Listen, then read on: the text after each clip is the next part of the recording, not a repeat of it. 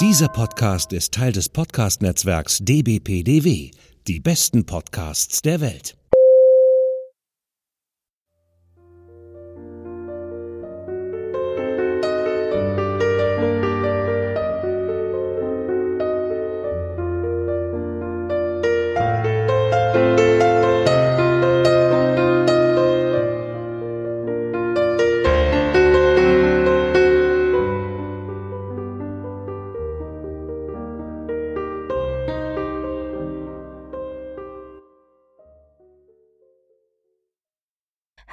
Willkommen zu unserer allerersten Folge von By a Lady im Jahr 2021 mit Lara. Hallo. Hallo. Und mit mir, Dunderklumpen, aka Britt-Marie. Oder andersrum eigentlich, Britt-Marie, aka Dunderklumpen. Und wir sind angelangt bei Persuasion beziehungsweise Überredung oder ich vergesse mal, wie der Untertitel auf Deutsch heißt. Überredung oder ähm, die Kraft der irgendwas. Nee, fängt ja nicht, schon mal gut hieß an. Es, hieß es nicht mal, ich habe oh, okay. Ich habe jetzt gerade nach der englischen Version gegriffen. Ich ähm, keine Ahnung, wie das hieß. Doch, das hatte so einen komischen Untertitel auf hieß Deutsch. Es, nicht, es ist mal nicht einfach nur Anne Elliot? Nein, warte. Okay, wir fangen schon mal super an. Sekunde. Ach ja, genau. Es hieß Anne Elliot oder die Kraft der Überredung. So. Also du warst, wir waren beide ein bisschen richtig. Okay. Ich, äh, ich, äh, das Ding ist, ich habe ja das Buch nochmal gelesen als Vorbereitung auf heute, beziehungsweise auf die Aufnahme. Und dann wollte ich, und dann, dann habe ich, das habe ich hier schon mal erzählt, aber mhm. egal, ich erzähle es jetzt nochmal, weil es müssen ja auch alle Hörer nochmal hören. Ich habe dann gedacht, okay, dann schreibst du diesmal wirklich gewissenhaft die Zitate raus, mit denen du arbeiten willst, weil ich ja dann immer in der Aufnahme sitze, das kennt ihr ja, und ich sage dann, ja, da gibt's dieses eine Zitat und sie hat ungefähr das gesagt, aber ich krieg's nicht mehr zusammen. So, diesmal war ich ganz brav und habe alle Zitate mir rausgesucht mhm. und hatte dann am Ende, obwohl ich wirklich nur die wichtigsten rausgesucht hatte, zwei Seiten voll mit Zitaten. was so random Zitate so nacheinander, auch so teilweise nur so, so Schnipsel und so.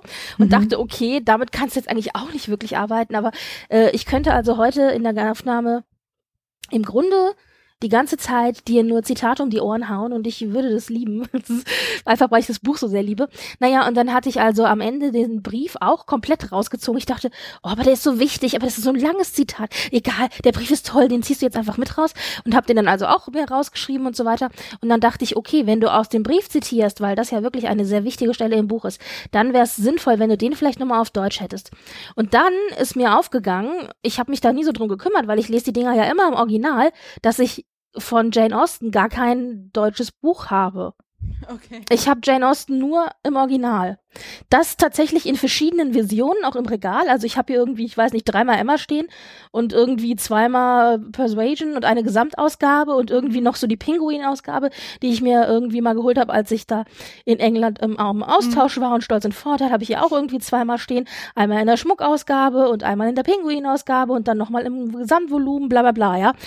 Aber auf Deutsch habe ich es halt nicht. und dann dachte ich, oh verdammt, jetzt kannst du den Brief gar nicht auf Deutsch zitieren. Und deswegen hatte ich eben gerade auch den Titel nicht so richtig parat. Also Persuasion, aka Überredung. Mhm. Und der Titel Anne Elliot oder die Kraft der Überredung wird, mhm. glaube ich, so aber nicht mehr genommen. Also man hat jetzt auf den Roman, wenn man in Deutschland den kauft, eigentlich nur auch als Titel Überredung drauf. Ja. Ja. Genau. Hast du denn, also ich meine, das hat ja auch so eine kleine Geschichte. Du hattest ja gesagt, äh, hieß das Buch nicht irgendwie nur Anne Elliot mhm. und Jane Austen hat das Buch ja als Arbeitstitel nur die Elliots genannt. Ja, gut, und ich, ich habe irgendwo gelesen, dass, also das ist ja das Werk, was posthum erschienen ist von Jane Austen und der Titel hat sie nicht mehr selbst vergeben, das hatte ihr Bruder Henry gemacht, dass es wohl ähm, geplant war, dass sie die Elliots genannt werden sollte, das Buch genannt werden sollte, weil das scheinbar halt so Tradition war, dass sie ähm, die Bücher nach den Nachnamen genannt hat. Ja, in der Familie als Arbeitstitel ja, wohl. Genau. Also ja. die, also ähm, Stolz und Vorurteil hieß ja auch die Bennets und äh, Sense and Sensibility hieß ja auch die Dashwoods. Mhm. Also so wurde das in der Familie genannt, wenn über dem Roman gesprochen wurde oder über die aktuellen Arbeiten, an denen sie gesessen hat. Und so hieß eben auch äh, Überredung nur die Elliots. Aber ich meine, Stolz und Vorurteil und auch Sense and Sensibility sind ja am Ende nicht äh, die Dashwoods oder die Bennets genannt worden. Aber- also aber ich- ich- deswegen weiß man halt nicht, ob dann jetzt Überredung vielleicht äh, nicht tatsächlich auch eben was anderes genannt hätte werden können. Das ist auch Vor eigentlich nicht so, Dingen- so ganz typisch, der Titel für sie. Ja, vor allen Dingen, weil ja auch, ich glaube, weißt du, PR-mäßig es ja sich etabliert hatte, dass wenn was von diesem Autor kam, man eben so einen, einen zweiteiligen Titel Mhm. hatte, also so Stolz und Vorurteil. Na, Sense and Sensibility, Verstand- äh, äh, Verstand Sinn und- Sinnlichkeit, Verstand und Gefühl, Ja. genau, richtig. Also das so. Und obwohl ja dann auch Northanger Abbey äh, und ähm, Lady Susan und so, die äh, sind da ja nicht, nicht so, aber die waren auch Frühwerke und sind nicht so bekannt gewesen. Also nachdem eben der große Durchbruch dann war, äh, sind die Titel Und Emma passt auch nicht immer da so rein. Zweiklang. Ja, stimmt. Ach, verdammt. Es ist- es naja, also wer weiß, ob äh, wir wissen nicht, wie es genannt hätten, hätte werden können. Jetzt heißt es eben Überredung und ihr Bruder hat den Titel sich so ausgedacht, als er dann das Buch postum veröffentlicht hat. Dabei ist eigentlich das Thema, äh, wenn man beim Thema der Überredung bleibt, eigentlich ist es ja klar, es ist ein kleines, kleineres Thema, aber es ist eigentlich nicht das zentrale Thema des, des Romans. Ne? Also es Ja, aber ist, da kann man natürlich streiten, weil eigentlich schon. findest du? Also, naja, das Problem ist, ich finde, du kannst das Thema Überredung hier in zwei Kategorien aufteilen. Du hast mehrere kleinere Szenen, in denen Überredung eine Rolle spielt. Das können so simple Dinge sein, wie dass Person A Person B dazu überredet, mit der spazieren zu gehen, oder Person A Person B dazu überredet, sich um sie zu kümmern oder sich um das Kind zu kümmern oder was auch immer. Also so ganz simple kleine Geschichten. Aber dann hast du natürlich auch diesen großen Story Arc, der sich da drüber legt, wo es eben um, um Anne und Frederick geht und Lady Russell und deren Geschichte ist ja im Grunde daran gescheitert, zumindest aus Fredericks Perspektive, dass Anne sich ja hat überreden lassen. Und äh, also da hast du eben Überredung als eigentlich das große Hauptthema, das dazu geführt hat, dass die Figuren eben nicht zusammengekommen sind. Und das ist auch das Thema, was am Ende im Grunde dazu führt, oder was am Ende nochmal aufgenommen wird, wenn es darum geht, dass die beiden zusammenkommen, dass ja auch Frederick sagt, ja, ich habe mich in deinem Charakter getäuscht. Also er hat sich ja dann auch, also von, er war ja natürlich, hat sich von ihr abgewendet, weil er be beleidigt war. Wir steigen jetzt quasi schon direkt ein, aber hat dann am Ende ja auch sich Luisa zugewendet, weil er ja das Gefühl hatte, sie ist eben eine, ein Charakter, der sich nicht überreden lässt. Sie sagt ja auch selber, ich bin stur und ähm, ich bin ein starker Charakter und ich lasse mich nicht einfach überreden zu Dingen, die ich nicht will. Und er hat das als Charakterstärke gesehen und stellt dann aber erst am Ende fest, nach dem Unfall auch, dass das eigentlich keine Charakterstärke ist, sondern jugendliche Unreife. Mhm. Und dass Anne im Gegensatz dazu eigentlich mittlerweile an einem Punkt angelangt ist, an dem sie sich auch nicht mehr überreden lässt, aber dass es eben einen Unterschied gibt zwischen einfach nur stur an irgendwas festhalten, ohne groß Rücksicht und Nachdenken, oder eben Rücksicht auf andere nehmen und das aus einem, aus einem gewissen Beweggrund heraus zu machen. Aber da können wir nachher nochmal drüber reden. Ähm, vielleicht äh, machen wir den Bogen, schlagen wir den Bogen einmal ganz komplett zurück und fangen wir damit an. Also wir hatten ja schon gesagt, das Buch ist postum erschienen. Kannst du uns ein paar Eckdaten geben? Ja, also das, er- also das Buch ist ähm, im Dezember 1817 ist, er, ist es erschienen, ähm, datiert was aber 1818. Es kam mit, mit äh, Northanger Abbey raus.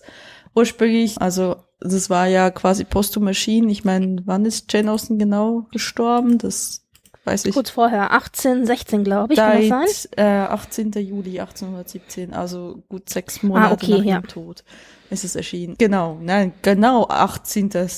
Moment, jetzt lass mich nicht lügen, was habe ich gerade vorhin gelesen? Ich habe was gelesen und habe es direkt wieder vergessen. So, ich habe Scheißlöcher hier. Bla, Publication History. Okay, ja, also. Ja, also das Buch erschien im Dezember 1817, datiert auf 1818 mit Northanger Abbey zusammen. Die, das erste Werbung erschien am 17. Dezember 1817. Sie ist am 18. Juli 1817 gestorben. Also wirklich fast auf den Tag genau sechs Monate. Spie äh, nicht ganz, ja, Moment, August, September, Oktober, November, Dezember, fünf Monate später nach ihrem Tod. Der ähm, Titel kommt von ihrem Bruder Henry, der das hat quasi, weil sie halt ähm, noch halt, ne, vor ihrer Publikation gestorben ist, ähm, hat das dann so genannt. Ähm, sie hat aber quasi ihr ihrer Nichte Fanny Knight im März 1817 geschrieben, dass das, das Buch innerhalb der nächsten zwölf Monate erscheinen soll. Ist ein bisschen früher geworden. So, das, die Austin Family hat quasi, hat 1750 Kopien bestellt, wenn ich es richtig verstehe, die ziemlich schnell äh, verkauft wurden. Und später wurde dann das Buch nicht mehr mit Northanger Abbey, sondern geteilt, also das Einzelwerk veröffentlicht.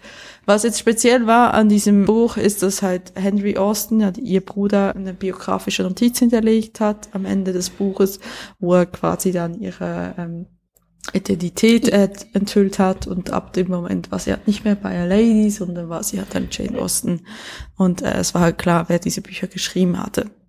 So, das Buch ist anders als ähm, Sense and Sensibility. Brad Villages war es nicht ein freier Entwurf, sondern es ist quasi wirklich so als alleinstehendes, also Brian Prejudice und Sense and Sensibility waren frühe Werke, die sie überarbeitet hat, bevor sie für, sie veröffentlicht hat. Und Persuasion hat sie quasi, ähm, aber war aber nicht eine dieser frühen Werke. So, das hat sie einfach so geschrieben. Darf ich hier kurz, ganz kurz einhaken? Ja. Ähm, darüber hatten wir auch schon mal gesprochen. Also im Grunde alle Romane, die wir von ihr kennen, mhm. hat sie ja in einem sehr kurzen Zeitraum, ich glaube zwischen 1812 und 1814 oder sowas tatsächlich angefangen mhm. und hat sie dann liegen lassen und hat sie sukzessive immer wieder hervorgeholt, um daran zu arbeiten, wenn sie inspiriert war oder wenn sie sich mit dem einen Werk beschäftigen wollte. Mhm. Deswegen hatten wir ja so ein Problem, als wir am Anfang überlegt haben, wie wir über diese Romane sprechen, weil nach Bearbeitung kannst du nicht gehen, weil die ja immer wieder vorgeholt worden sind. Deswegen haben wir uns ja dann für Veröffentlichung entschieden, mhm. wobei wir einen ähm, Fehler gemacht haben. Ja, aber nur, aber ja, aber da, das ist ja in dem Sinne kein Fehler gewesen, fand ich, weil da wussten wir ja nicht so genau, also da wussten wir ja nicht so genau und das war ja eben das, wie das bearbeitet wurde. Ja. Nichtsdestotrotz, über den brauchen wir auch gar nicht jetzt reden, sondern einfach die Tatsache, dass im Gegensatz aber dazu an Überredung das Besondere ist, mhm. dass das eben der einzige Roman ist von allen, den sie eben nicht in diesem Zeitraum zwischen 1812 und 1814 angefangen mhm. hat schon, also dass sie da keinen mhm. Grund für hatte, sondern an dem hat sie wirklich dann, nachdem sie mit allen anderen fertig war, hat sie sich hingesetzt. Deswegen finde ich, passt auch just auf diesen Roman dieser Begriff Spätwerk so schön und hat angefangen, daran zu schreiben und mhm. hat durchgehend dran geschrieben und hat, glaube ich, zwei Jahre lang am Stück mehr oder minder immer wieder sich mit diesem einen Werk beschäftigt. Und deswegen ist es auch der einzige Roman von Austin, an dem man ganz deutlich erkennen kann, wie sie gearbeitet hat, mhm. weil man nämlich frühere Stadien des Romans hat oder Entwürfe von bestimmten Kapiteln auch, wo man genau sieht, was sie wie überarbeitet hat.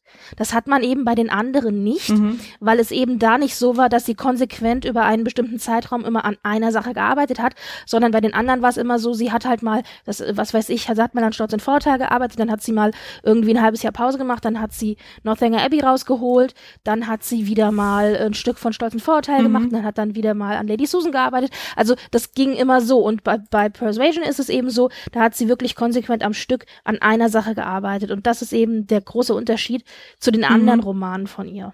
Genau. Also das wollte ich nur noch kurz ergänzen. Ja, aber ich bin jetzt gerade noch nicht dazu gekommen nachzugucken, aber hat sie nicht Sanditon danach noch angefangen? Ja, aber Sanditon und wir reden von abgeschlossenen Romanen. Mhm. Sanditon und auch die Waltons, die beiden Fragmente, über die wir uns ja auch noch unterhalten werden, die sind nochmal, äh, noch mal, haben nochmal ein bisschen gesonderte Stellung, aber die sind eben nicht abgeschlossen. Also hier geht es um die abgeschlossenen, fertigen Romane. Ja, genau. Also auf jeden Fall ähm, hat sie aber nach äh, Persuasion, ähm, hat sie bis noch bis äh, März 2017 hat sie noch ähm, an Sanditon gearbeitet, aber ist natürlich nicht fertig geworden, das ist korrekt, das wollte ich nur sagen. Es war aber wohl tatsächlich Sanditon war wohl ihr letztes äh, Werk, wo sie noch dran gearbeitet hat. Mhm. So aber auch so da tatsächlich, äh, ohne dass es vorher, glaube ich, eine Vorlage gab. Also mhm. auch da, wie bei Überredung, mhm. angefangen und wirklich konzentriert an einem Stück gearbeitet. Also da hat sich auch die Arbeitsweise so ein bisschen geändert. Mhm äh, mit wie sie gearbeitet hat. Deswegen fällt es auch, also man fällt es auch so eben in die Kategorie Spätwerke. Mhm. Und ja, ich finde, das kann man auch inhaltlich sehr deutlich sehen, aber da äh, werden wir auch noch mal drüber reden. Ja. Genau, also ich, meine einfach nur, weil ich, weil ich das verstehen, verstanden habe, war sie, war sie mit Persuasion eigentlich fertig mit dem Überarbeiten? Das, das habe ich jetzt nicht so ganz verstanden, der, der ganzen Sache. Also, sie war, mh, mm, Also sie hatte bereits die, äh, den Roman bereits First so Draft überarbeitet. Im Juli, im Juli 1816. Okay, hier ist, steht, also sie hat ihren ersten Entwurf im Juli 1816 beendet. Hm. Also sie hatte es offiziell noch nicht abgeschlossen, aber sie hatte bereits die, die Korrekturen einmal gemacht. Mhm. Und sie hat vor allen Dingen, und das ist super, super wichtig für die Geschichte, sie hat vor allen Dingen die zwei letzten Kapitel Mhm. neu gemacht. Also sie hatte das fertig geschrieben, war soweit mit allem äh, durch, Mhm. hat dann angefangen, das sukzessive zu korrigieren, überarbeiten, editieren etc. und hat dann eben festgestellt, nein, das Ende ist nicht so, wie sie das gerne möchte und hat dann das Ende komplett, also hat das letzte Kapitel komplett gestrichen Mhm. und hat quasi ein komplettes neues letztes Kapitel geschrieben, beziehungsweise sogar zwei neue Kapitel, nämlich Kapitel 10 und 11, also in der Abfolge die heißen jetzt nicht mehr 10 und 11, die sind jetzt, also das sind jetzt andere Kapitel. Mhm. Aber damals in der Ausgabe waren es eben, die, das letzte Kapitel war Kapitel 10. Und jetzt hat sie 10 und 11 nochmal neu geschrieben. Und da hat sie nämlich ganz, ganz konsequent die Geschichte mit dem Brief komplett anders geschrieben, als es vorher drin war. Mhm. Also dieses, die Spannung, die sich aufbaut dadurch, dass Frederick und Anne sich nicht äh, sehen und auch nicht miteinander direkt Mhm. reden, wenn sie sich ihre Liebe gestehen. Die war vorher so nicht drin. Und da hat sie also, ich finde, inhaltlich das Richtige gemacht, dass sie gesagt hat, sie hat es überarbeitet. Und das hatte sie tatsächlich schon fertiggestellt, also diese beiden letzten Kapitel. Und da wollte sie wohl, also da war sie durch mit der ersten Korrektur Mhm. und dann hätte es wohl noch eine zweite Korrektur geben sollen. Mhm. Wie sehr jetzt diese zweite Korrektur tatsächlich nochmal eine richtige Korrektur gewesen wäre oder vielleicht eher nur so ein, ich gucke nach Rechtschreibfehlern, weiß man nicht. Mhm. Aber diese zweite Korrektur, die stand wohl noch an. Und bevor das aber passieren konnte, ist sie gestorben. Was Genau. bedeutet, dass das Buch eigentlich schon fertig war. Und also ich glaube nicht, und so war auch die Einschätzung der Familie, dass an dem Roman noch inhaltlich viel geändert worden wäre, Okay. hätte sie noch eine noch eine zweite Korrektur machen können. Mhm. Ja. Aber dann ist, wie gesagt, ist eben entschieden worden, das zu veröffentlichen. Und da finde ich auch sehr spannend, dass just Northanger Abbey und äh, Persuasion zusammen erschienen sind. Mhm. Denn da hast du ja zwei Werke, die auch einfach zeitlich von der Entwicklung der Autorin Nicht anders. ganz weit auseinander genau, liegen. an den anderen zwei Enden Ja, ja. des Spektrums sind. Ja, auf jeden Fall.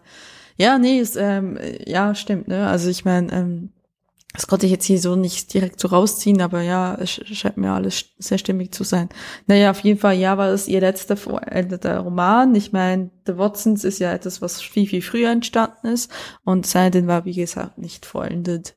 Aber es war halt de facto ihr letztes Werk, an dem sie gearbeitet hat ja, so viel mehr lässt sich dazu nicht sagen. Wie gesagt, sie ist dann halt quasi aus der Anonymität rausgeholt worden durch ihren Bruder, äh, posthum. Sie wollte eigentlich sonst nicht, während sie gelebt hat, dass sie äh, diese, dass sie erkannt wird. Ist aber schon, eigentlich ist ja ihre Zeit, wo sie publiziert war und eine Autorin war, eine publizierte, bekannte Autorin. Das war eigentlich eine sehr kurze Zeit, wenn du so willst, wenn du so ihre ganze Schaffenszeit anguckst, ne? Also, ähm, wann kam jetzt nochmal, um darauf zu kommen, wann äh, als erstes Sense and Sensibility rauskam. And Sensibility war 1811 und ihr letztes, also sie ist 1817, also eigentlich ist nur sechs Jahre, wo sie tatsächlich eine publizierte Autorin war. Ja, wobei, also genau, publiziert eben. Man wusste ja trotzdem Hm. nicht, wer sie war. Ja, ja. Aber ja, das ist schon richtig. Das ist eigentlich nur sehr, sehr eine kurze Schaffenszeit, wenn du, also, wie soll ich das jetzt sagen? Es ist, es ist kurz im Sinne von, wenn du bedenkst, dass sie schon als Jugendliche angefangen hat zu schreiben, ne? Also es ist eigentlich, letztendlich hatte sie einen sehr spät Ruhm, wobei sie halt nicht Ruhm hatte, weil sie ja nicht bekannt war, aber ja, ihr wisst hoffentlich, was ich meine damit. Das ist halt eine sehr Mhm. kurze Zeitspanne, wenn du so willst, wenn man das eigentlich ähm, anblickt, das Ganze, wie lange sie schon dran gearbeitet hat, ne? Also, ja. Absolut, vor allen Dingen, das ist richtig. Aber ich muss dazu jetzt auch sagen, ich guck ja oder ich hatte jetzt, äh, bevor wir uns jetzt mit Austin wieder beschäftigt haben, habe ich mir ja Dickinson angeschaut, eine Serie über Emily Dickinson. Und die hat ja zu ihren Lebzeiten bis auf, ich glaube, eine Handvoll von Gedichte, ich Mhm. weiß nicht, acht oder zehn oder was, hat die gar nichts veröffentlicht, absolut null. Und nach ihrem Tod hat ihre Schwester beziehungsweise ihr Bruder und ihre Schwester Kisten gefunden, voll mit Gedichten, teilweise auch auf Fragmenten Hm. oder rausgerissenen Zetteln oder so oder Rückseiten von Briefen geschrieben.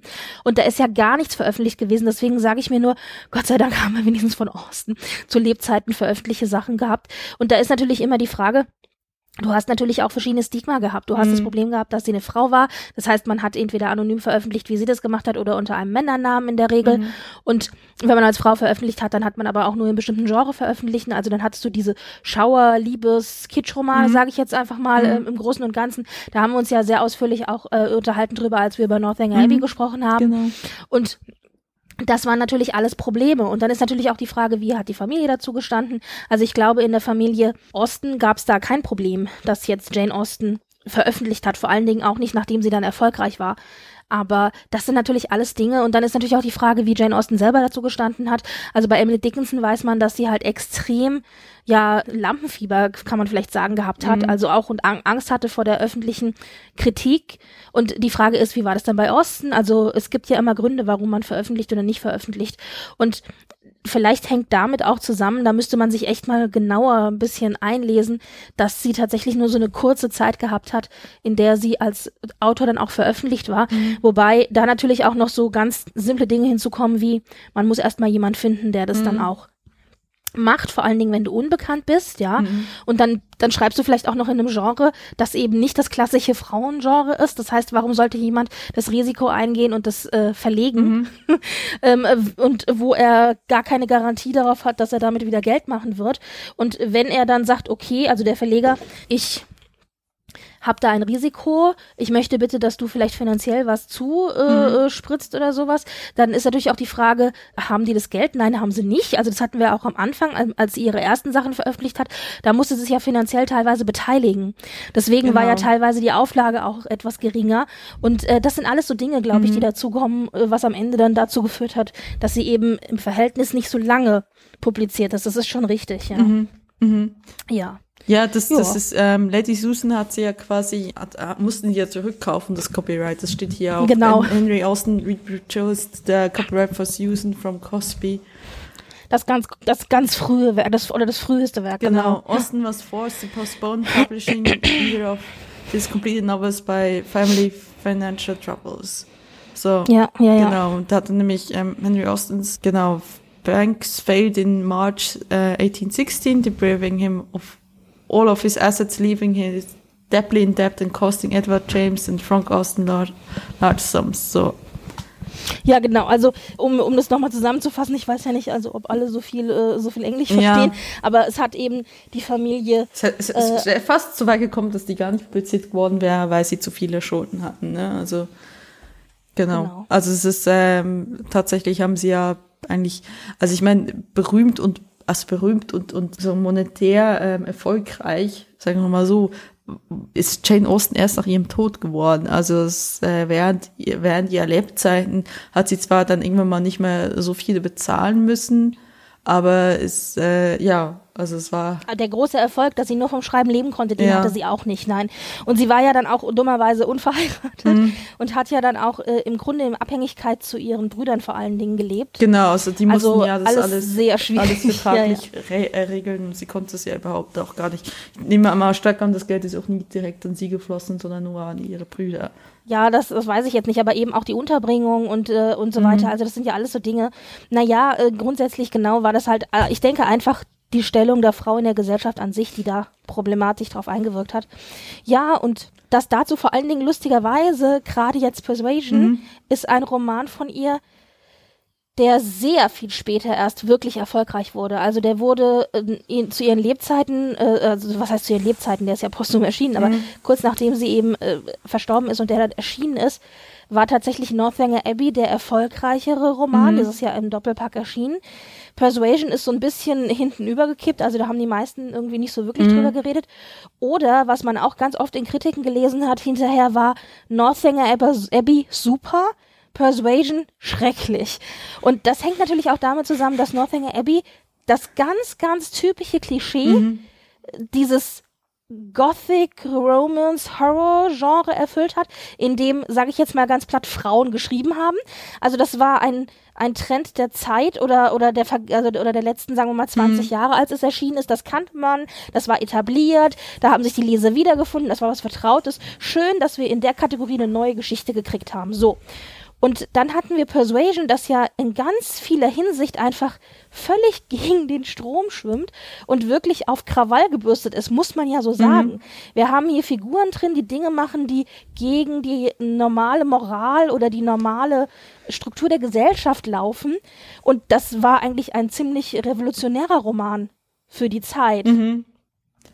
Und deswegen haben viele das auch nicht gemocht. Also ich habe Kritiken äh, gesehen, da haben das irgendwie Kritiker verschrien als moralisch schlecht und schrecklich und kein Vorbild für die Jugend. Dann gab es Kritiker, die gesagt haben, nein, das geht nicht, das würde sich ja gegen sämtliche kommerzielle Konventionen irgendwie stellen mhm. und so weiter.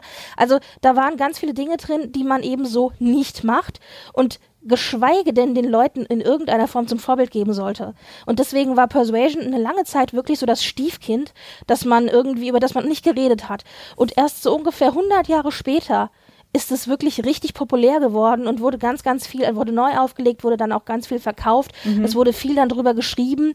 Und ich finde, Persuasion ist auch so ein bisschen ein Stoff, der auch generell heute noch, wenn man über Austin redet, so ein bisschen ja, äh, stiefmütterlich behandelt ist, wird. Ja. Ist, ja, also es ist besser Welt. geworden mit den, es ist besser geworden mit den Verfilmungen ja. aus den, jetzt mit den Verfilmungen mhm. von, aus den 90ern beziehungsweise jetzt Anfang 2000ern.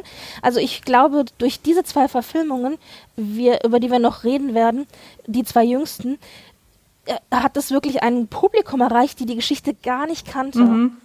Aber ich, ich, und deswegen ist es etwas besser, aber es ist immer noch so ein Roman, naja, den die meisten nicht so wirklich kennen. Ja, und eigentlich sehr schade. Also ich meine, sie kennen hauptsächlich die drei Werke, die man hauptsächlich kennt, die zusammenhängen mit ähm, Jane Austen ist Sense and Sensibility, Pride and Prejudice und natürlich Emma. Das sind so die drei, die, die man noch kennt. Dann gibt's dann gibt es noch Mansfield Park, das ist manchmal bekannt, manchmal auch nicht, wenn man sich ein bisschen mehr in der Materie vertieft, ja. Aber was jetzt gerade Northanger Abbey und auch Persuasion angeht, ist es tatsächlich jetzt nicht unbedingt, das sind noch die Werke, die am wenigsten verfilmt wurden, wenn ich mich nicht täusche. Also, äh ja, und Lady Susan, wobei, da haben wir auch nur einen Film von, ja. aber das ist aber ja Lady Susan ist auch wirklich so fast eine neue Entdeckung mittlerweile. ja, ja. Also es ist ähm, noch neuer entdeckt als Persuasion und ähm, dieses das kommt eigentlich, äh, also wenn man so denkt, dass man Persuasion und, und Emma, also Emma hat sie, glaube ich, aber auch so ein Stück geschrieben, oder? Nee, ich glaube, von Emma gab es ein Fragment, auf dem sie aufgebaut okay. hat. Gut, wenn man mal denkt, dass Persuasion quasi das Werk ist, was sie vollendet hat, und nachdem sie eigentlich alles andere schon überarbeitet hatte, also nachdem sie endlich Zeit hatte, mal was anderes zu machen, ja, ist das schon irgendwie, ja, also es ist irgendwie schade, dass dieses Werk dann eigentlich so, so ein bisschen das Stiefkind, das Findelkind behandelt wird es immer noch viele Leute nicht kennen. Jetzt kriegen wir in diesem oder nächsten Jahr ich glaube eher nächsten. Also es war für 21 angekündigt, aber durch die blöde äh, Pandemie, äh, Pandemie verschiebt sich es wahrscheinlich, ich vermute mal Auf wahrscheinlich 22, mhm. wobei der Termin 21 noch nicht korrigiert wurde. Also vielleicht haben wir ja Glück und sie kriegen einen Dreh hin, aber ich denke eher nicht. Okay, also wir kriegen auf jeden Fall entweder dieses Jahr oder nächstes Jahr kriegen wir ähm, eine neue Verfilmung von Persuasion. Da wurde jetzt auch die Cast äh, bestätigt. Also so wie gesehen, ähm, ja, es, es, gibt schon Interesse daran, dieses äh, Buch zu verfilmen. Allerdings wieder, wie, wie Brit Marie und ich herausgefunden haben, als Film und nicht als Serie. Aber das ist ja, das, das, das irgendwie, ich möchte gerne, also das ist, wir haben uns auch überlegt, warum denn just als Film und nicht als Serie, denn als Serie, also Serien oder auch mhm. Kurzserien, mhm. lasst es mal drei oder sechs Folgen sein oder was auch immer. Richtig. Finde ich halt großartig, weil du tatsächlich ein Wordbuilding machen kannst. Mhm. Du kannst dir Zeit lassen, du kannst die Figuren und die Charaktere ordentlich entwickeln, du kannst vielleicht auch ein paar B- oder C-Stories erzählen, aber gleichzeitig ist Persuasion natürlich auch der Roman, der sich mit seiner Geschichte auch glaube ich, mit fast am besten als Film adaptieren lässt, weil du eben nicht so viele Nebenstories hast. Also in Stolz und Vorurteil hast du ja ganz, ganz viele Nebenstories, die noch erzählt werden. Ob das jetzt Jane ist oder Lydia oder was weiß ich oder auch teilweise eben Mama Bennett und so weiter. Du hast ja ganz viele mhm. Sachen oder auch hier Wickham. Also du hast ja ganz viele Dinge, die nebenbei noch parallel laufen. Und das hast du in Persuasion so eigentlich nicht. Es werden zwar Figuren erwähnt, aber im Grunde steht die ganze Zeit Anne im Mittelpunkt. Und und das ist natürlich dankbar für einen Film. ja. Ja, ja. So viel dazu. Ach so, ja. Ich wollte gerade sagen, dann lass uns doch zum Inhalt ich kommen, grad, aber wenn ich du noch wollte was auch sagen gerade willst. sagen, ja, weil wir schon 30 Minuten drin sind. Ja, dann äh, erzähl du doch mal was vom Inhalt. Das ist ja auch dein, das kann man ja soweit sagen, das ist äh, Maries Lieblingswerk. Ja, und deswegen habe ich, ich versuche mich kurz zu fassen. Ich finde das ganz schwierig, den Inhalt zu erzählen, weil da das mein Lieblingswerk ist, könnte ich euch jetzt zwei Stunden eigentlich den Buch, das Buch in Details erzählen, alle meine Lieblingsszenen rauspicken und die Zitate dazu präsentieren. Stattdessen versuche ich es zusammenzufassen. Also, wir haben die Familie Elliot, deswegen ja auch die Elliots. Im Mittelpunkt äh, des Buches steht Anne Elliot. Das ist, äh, muss man wirklich so harsch sagen, wenn man das von damaligen Standpunkt aus sieht, eine alte Jungfer. Anne Elliot ist 27, die Blüte ihrer Jugend ist vorbei und äh, ja, sie lebt als Mittelkind in der Familie Elliot und kümmert sich so ein bisschen um Haus und Hof. Äh, Ihr Vater ist Sir Walter Elliot, ein älterer Gentleman, ein Baron, entsprechend auch reich mit An Kellynch Hall als Anwesen und ähm, er hat Anne als zweite Tochter, als mittlere Tochter. Ähm, Anne hat eine ältere Schwester, Elizabeth, Mhm. 29 und äh, Herrin des Hauses. Und äh, sie hat auch eine jüngere Schwester, nämlich Mary, ähm, Mary Musgrove, weil mittlerweile eben äh, verheiratet mit Charles Musgrove. Und äh, die ist 6, 7, 23. Ich habe extra die Alter alle rausgesucht. Und dann haben wir, ähm, und das ist die Familie Elliot. Äh, die ganze Geschichte des Buches dreht sich im Grunde um Anne und Annes Schicksal. Und Annes Schicksal ist folgendes. Mit, jetzt muss ich kurz mal rechnen, sie, mit 19 hat sie Frederick Wentworth kennengelernt. Frederick Wentworth war damals ein junger Marineoffizier, der eben in die Gegend um Cannonshaw gekommen ist, weil da sein großer Bruder als Pfarrer tätig war. Und äh, als er dann eben da in der Ecke war, man begegnet sich ja auf Gesellschaft oder beim Tee oder so, hat er eben eng getroffen. Die beiden haben sich verliebt und wollten heiraten. Also Frederick hat ja einen Antrag gemacht und Anne hat ihn auch dankend angenommen. Äh, Anns Mutter war zu dem Zeitpunkt bereits verstorben. Sie ist verstorben, als Anne 14 war. Das heißt, es gab nur noch ihren Vater. Und es gab aber die beste Freundin ihrer Mutter, Lady Russell, Mhm. die sozusagen an Annes, äh, an Mutterstadt für Anne stand und an diese sich eben ratsuchend gewandt hat. Und Lady Russell hat ihr eben empfohlen, mit 19 einen Mann zu heiraten, so nett der vielleicht auch sein Mhm. mag, der keine Perspektive im Leben hat, der also keinen Stand hat, Mhm. keinen Titel hat, kein Geld hat und wahrscheinlich auch keine Zukunft, denn ich meine, Marineoffizier, was heißt es schon, ja? Nur weil du zu See fährst, heißt es noch lange nicht, dass du erfolgreich wirst, geschweige denn irgendwie Geld machst. Du kannst auch morgen tot umfallen und ertrinken, ja? Also sich weg, sich äh, wegzuschmeißen an einen solchen Mann, das fand sie falsch und hat ihr eben gegen diese Heirat, hat sich gegen diese Heirat ausgesprochen und Anne hat sich davon überzeugen lassen und hat äh, dann die Verlobung, die sie mit ihm eingegangen ist, wieder gelöst. Und das Buch beginnt acht Jahre später nach diesem Ereignis. Das heißt, wir treffen Anne acht Jahre später, mittlerweile 27, und wir stellen fest, sie ist immer noch nicht verheiratet. Die Blüte ihrer Jugend ist vorbei. Und es gibt auch keinen Mann, es ist, heißt immer so schön, die Blüte ihrer Jugend ist vorbei, gell? ist ganz schrecklich, Das- so diese Formulierung. Ja, ja genau. Ich, ich wollte gerade sagen, das ist äh, ziemlich harsch dafür, dass sie gerade mal 27 ist.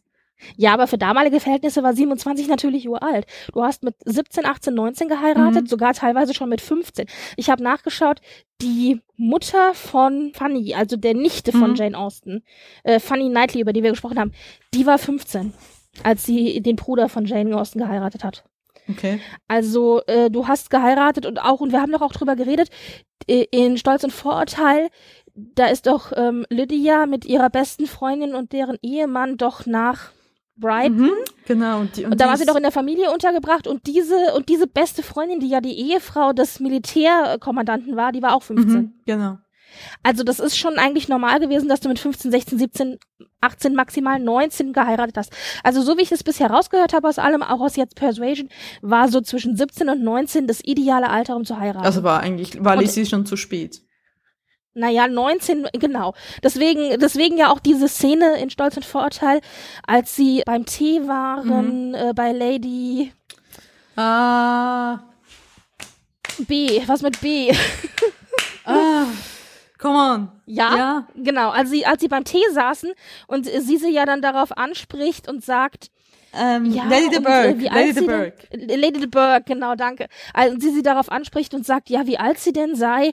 Und dann äh, Elizabeth ja so ein bisschen flirty-mäßig antwortet, ja, also sie hätte ja zwei Schwestern die beide mittlerweile schon in die Gesellschaft eingeführt seien, dann könnte äh, Lady die ihre Ladyschaft sich ja quasi ausrechnen, wie alt sie sei, aber sie sei noch nicht, ich glaube, was hat sie gesagt, noch nicht 23 oder irgend sowas war das ja.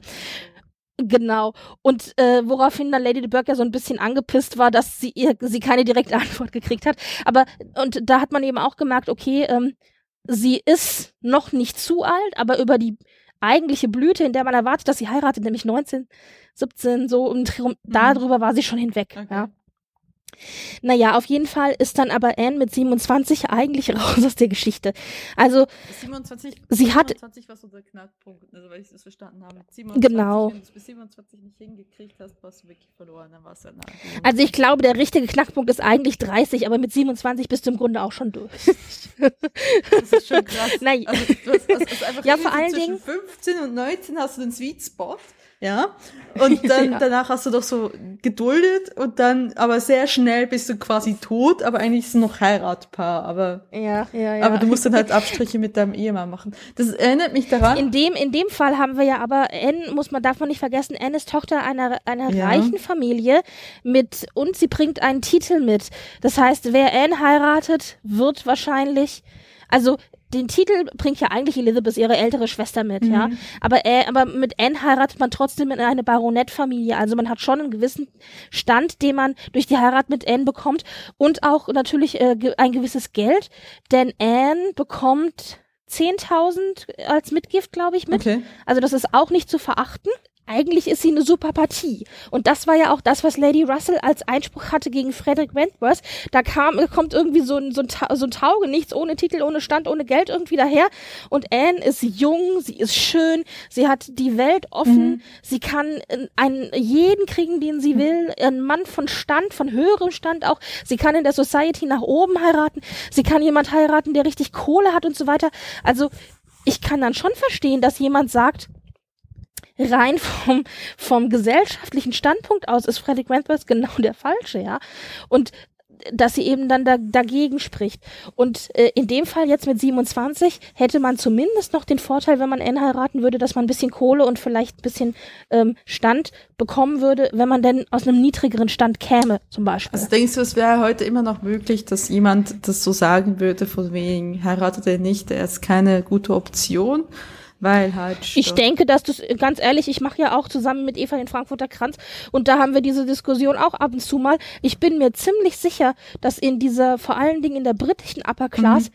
diese Gedankengänge auf jeden Fall eine Rolle spielen. Ja, also ich, ich, ich wollte gerade sagen, es erinnert mich eher, aber das ist halt ein komplett ein anderes Alter, dass es gewisse Frauen gibt, ähm, und das ist absolut ohne ähm, Judgment, ne, ohne Verurteilung dafür, die tatsächlich dann irgendwann mal sagen, in gewissen Alter, so ich bin jetzt Ende 20, ich bin jetzt Anfangs 30, ich will jetzt ein Mann, und zwar ein Mann, um eine Familie zu gründen, und dann suche ich mir halt jemanden raus, hm. der einen sicheren Job hat, der... Ja, so ein bisschen Kulturschlusspanik. Ja, aber das ist durchaus halt dann nicht mehr dieses, äh, ich date jetzt nicht mehr rum, sondern ich hole mir jetzt was ordentliches. Ja. Gut, aber ich meine, man muss das, es ist ja heutzutage auch ein bisschen anders mittlerweile mit, ähm, mit also Hierarchie und Eigenständigkeit und so Natürlich, weiter. Natürlich, aber ich, ich glaube, es gibt durchaus noch Frauen, die so denken. Also, Na, also klar, ich habe ich hab's, ich, auch, ich ja. hab's selbst so erlebt, dass, dass mir das Leute so gesagt haben. So mein dann, den nächsten Freund, der ich habe, der muss dann aber schon quasi potenzielles eher Ehemann äh, Potenzial haben und ja, alles andere wird ja, nicht mehr näher angeguckt. Ich denke, es gibt, da draußen gibt es alles. Also sowohl von männlicher als ja. auch von weiblicher Seite. Natürlich es gibt genauso auch, gut ja. auch viele Frauen, Klar. die sich zum Beispiel auch einen, einen Platz als Trophy Wife äh, äh, gut gefallen lassen, ja. Und so eine Art, also das ist, es gibt alles, ja. Ja, durchaus, ja. Klar. Ja. Naja, wir treffen also Anne jetzt mit 27 unverheiratet, auch ein bisschen Stiefkind innerhalb der Familie. Ihr Vater und ihre große Schwester haben den absoluten Standesdünkel, sind arrogant eingebildet und nur auf ihr eigenes mhm. äh, Beste äh, aus äh, absolut narzisstisch und behandeln Anne wie den letzten Dreck, muss man wirklich so sagen. Und ihre jüngere Schwester Mary ist auch nur auf ihr eigenes Bestes aus und sie ist sich quasi immer selber der Nächste und Anne ist im Grunde nur dazu da, um ihr, ihr den Tag zu versüßen und äh, äh, sie zu bemitleiden und sich um sie zu kümmern. Ja, also Anne hat innerhalb der Familie äh, wirklich keinen leichten Stand und versteht sich mit ihrem Vater und mit ihrer älteren Schwester halt im Grunde gar nicht. Also so diese liebevolle Beziehung, die wir zum Beispiel aus Stolz und Vorurteil oder auch aus Sense and Sensibility kennen zwischen mhm. Geschwistern, die gibt es bei Anne mhm. nicht. Und obwohl Anne, glaube ich, schon positiv Mary gegenüber eingestellt ist, ist halt Mary einfach, ist, muss man wirklich sagen, so ein bisschen jung und dumm und selbstsüchtig, ähm, wenn auch nicht bösartig im Gegensatz zu Elizabeth und Sir Walter. und ja, nimmt Anne irgendwie und Annes Gesellschaft auch als, äh, ja, also einfach so an, ohne sich darüber Gedanken zu machen, dass es eben nicht so selbstverständlich ist. Naja, und auf jeden Fall ist es dann so, dass sich Annes und Fredericks Wege wieder kreuzen. Und an dem Zeitpunkt setzt eben das Buch an, die beiden begegnen sich also wieder und Anne ist, obwohl mittlerweile acht Jahre vergangen sind, eigentlich immer noch in Frederick verliebt, aber der will natürlich von ihr nichts wissen und ignoriert sie und dummerweise äh, stolpern sich halt beide trotzdem immer wieder die ganze Zeit über die Füße, denn wir kennen das ja. Man bewegt sich innerhalb von einer gewissen Gesellschaft und da begegnet man sich immer wieder. Ob das jetzt beim Tee ist, bei Familie A oder keine Ahnung zum Picknick bei Familie B oder zum Kirchgang in der Kirche. Also man trifft sich immer wieder. Und in dem Fall ist es so, dass Frederick Wentworth dummerweise wirklich in den Zirkel, den gesellschaftlichen Zirkel von Anne reinkommt, weil er nämlich sich mit der Familie Musgrove anfreundet. Das ist die Familie, in die eben die jüngere Schwester von Anne Mary eingeheiratet hat. Mhm. Und Anne ist eben bei Mary zu Besuch. Mhm. Naja, und da begegnen sie sich. Das ist die eine Connection. Und die zweite Connection ist, dass ähm, Sir Walter oder die Familie Elliot an sich über ihre finanziellen Mittel gelebt mhm. haben mhm. und deswegen gezwungen sind, ihren Familiensitz Kellynch Hall zu vermieten und dadurch eben Einnahmen zu generieren. Ja. Und die Familie siedelt nach Bath um und das äh, Familienanwesen Kellynch Hall wird gemietet von der Schwester von Frederick und deren Ehemann. Also Admiral und, und Croft und Sophia Croft. Sophia Croft ist eben die große Schwester von Frederick Wentworth, die aber nichts von dieser Verlobung weiß. Denn damals, als die Verlobung zwischen Anne und Frederick stattgefunden hat, war der Admiral Croft in den West Indies als Seemann unterwegs. Der ist eben auch Seemann und sie war mit ihm in den West Indies. Das heißt, sie hat es gar nicht mitbekommen. Der einzige in Fredericks Familie, der es mitgekriegt hat, war sein Bruder. Mhm. Denn Fredrik war ja damals bei seinem Bruder zu Besuch gewesen, der, der ja Pfarrer eben in der, in der Gegend war. Und der hatte das mitgekriegt. Und auf der Elliotchen-Seite wusste sowohl Elizabeth als auch Walter Elliot von dieser Verlobung, weil natürlich Frederick auch zu ihrem Vater, zu Anns Vater gegangen ist und um ihre Hand angehalten hat. Die haben das aber irgendwie so als nicht weiter wichtig angesehen und haben das auch gleich wieder vergessen. Und Lady Russell weiß es natürlich auch. Aber das führt eben dazu, als sich dann Anne und Frederick wieder begegnen, dass auf der Elliotchen-Seite im Grunde alle so tun, die es wissen müssten, mhm. nämlich Sir Walter mhm. und Elizabeth, als wüssten sie davon nichts. Es wird also totgeschwiegen und auf der anderen Seite, auf der Frederick Wentworth Seite, weiß es eben keiner. Ja. Genau. Ja, und das ist im Grunde jetzt die Geschichte der beiden und wie sie sich immer wieder begegnen und feststellen, dass sie eigentlich doch noch beide sehr ineinander verliebt sind und am Ende dann tatsächlich ihr Happy End kriegen und zusammenkommen, wobei man dazu sagen muss, dass natürlich es eine ganze Zeit lang nicht so einfach aussieht, denn Frederick äh, ist halt jetzt äh, mit der Familie Musgrove befreundet und flirtet da mit den beiden jüngeren Schwestern von Charles Musgrove, mit Louisa und ähm, Henrietta. Richtig. Genau. Und er macht ja am Anfang noch so eine, äh, so eine Bemerkung von wegen, ja, er sei jetzt auf der Suche nach einer Ehefrau und die Musgroves werden hellhörig und denken sich, oh mein Gott, ja, nehmen wir, ja. und dann schmeißt sich im Grunde Luisa an ihn ran. Henrietta versucht es auch, aber Henrietta hat ähm, eigentlich mehr oder minder schon eine Absprache mit ihrem Cousin in den sie auch ein bisschen verliebt ist. Und am Ende kristallisiert sich dann heraus, dass eigentlich alle denken, dass Luisa und Frederick heiraten werden, weil eben Frederick Luisa chauffiert. Er macht ihr nicht den Hof, aber der bevorzugt sie deutlich. Mhm. Also, wenn sie spazieren gehen, spaziert sie an seinem Arm. Sie unterhalten sich. Er tanzt mit ihr. Also, es sind eigentlich ganz klare öffentliche Signale und auch Signale an die Familie. Mhm. Dass er eigentlich an ihr interessiert ist und die Frage nach einer Verlobung im Grunde bevorsteht. Und das Problem daran ist aber, dass Frederik das ähm, gar nicht so empfindet, denn er ist immer noch in Anne verliebt, aber, aber äh, ja, äh, pflegt quasi sein gebrochenes Herz und versucht sich öffentlich äh, von ihr abzuwenden und ihr zu zeigen, dass er eben nicht mehr in sie verliebt ist, indem er sich eben insbesondere Luisa zuwendet. Das heißt, in seinen Augen will er eigentlich im Grunde der Frau, die er in Wirklichkeit liebt, die ganze Zeit nur zeigen, ich bin nicht mehr in dich verliebt und vergisst dabei, dass der Rest drumherum vielleicht den Eindruck bekommen könnte, dass er Luisa den Hof macht. Und dann ist das eine Geschichte der Irrungen und Wirrungen, die am Ende dann dazu führt, dass es einen Unfall gibt. Luisa fällt äh, unglücklich, eigenverschuldet auf den Kopf, überlebt das Ganze natürlich, aber erst als sie dann da äh, äh, die, ihre Rekonvaleszenz hat, äh, geht Frederik auf, dass alle jetzt erwarten, dass er eben an ihrer Seite wachen wird und sie dann um ihre Hand bitten wird. Und als ihm das dann vor Augen geführt wird, denkt er sich, oh scheiße, das wollte ich eigentlich gar Mhm. nicht und verlässt erstmal die Gegend und geht zu seinem Bruder und hofft, dass er mit Distanz, räumlicher Distanz, auch eine emotionale Distanz schaffen kann. Und das klappt dann tatsächlich auch. Luisa wendet sich einem anderen Mann zu und äh, verlobt sich mit dem.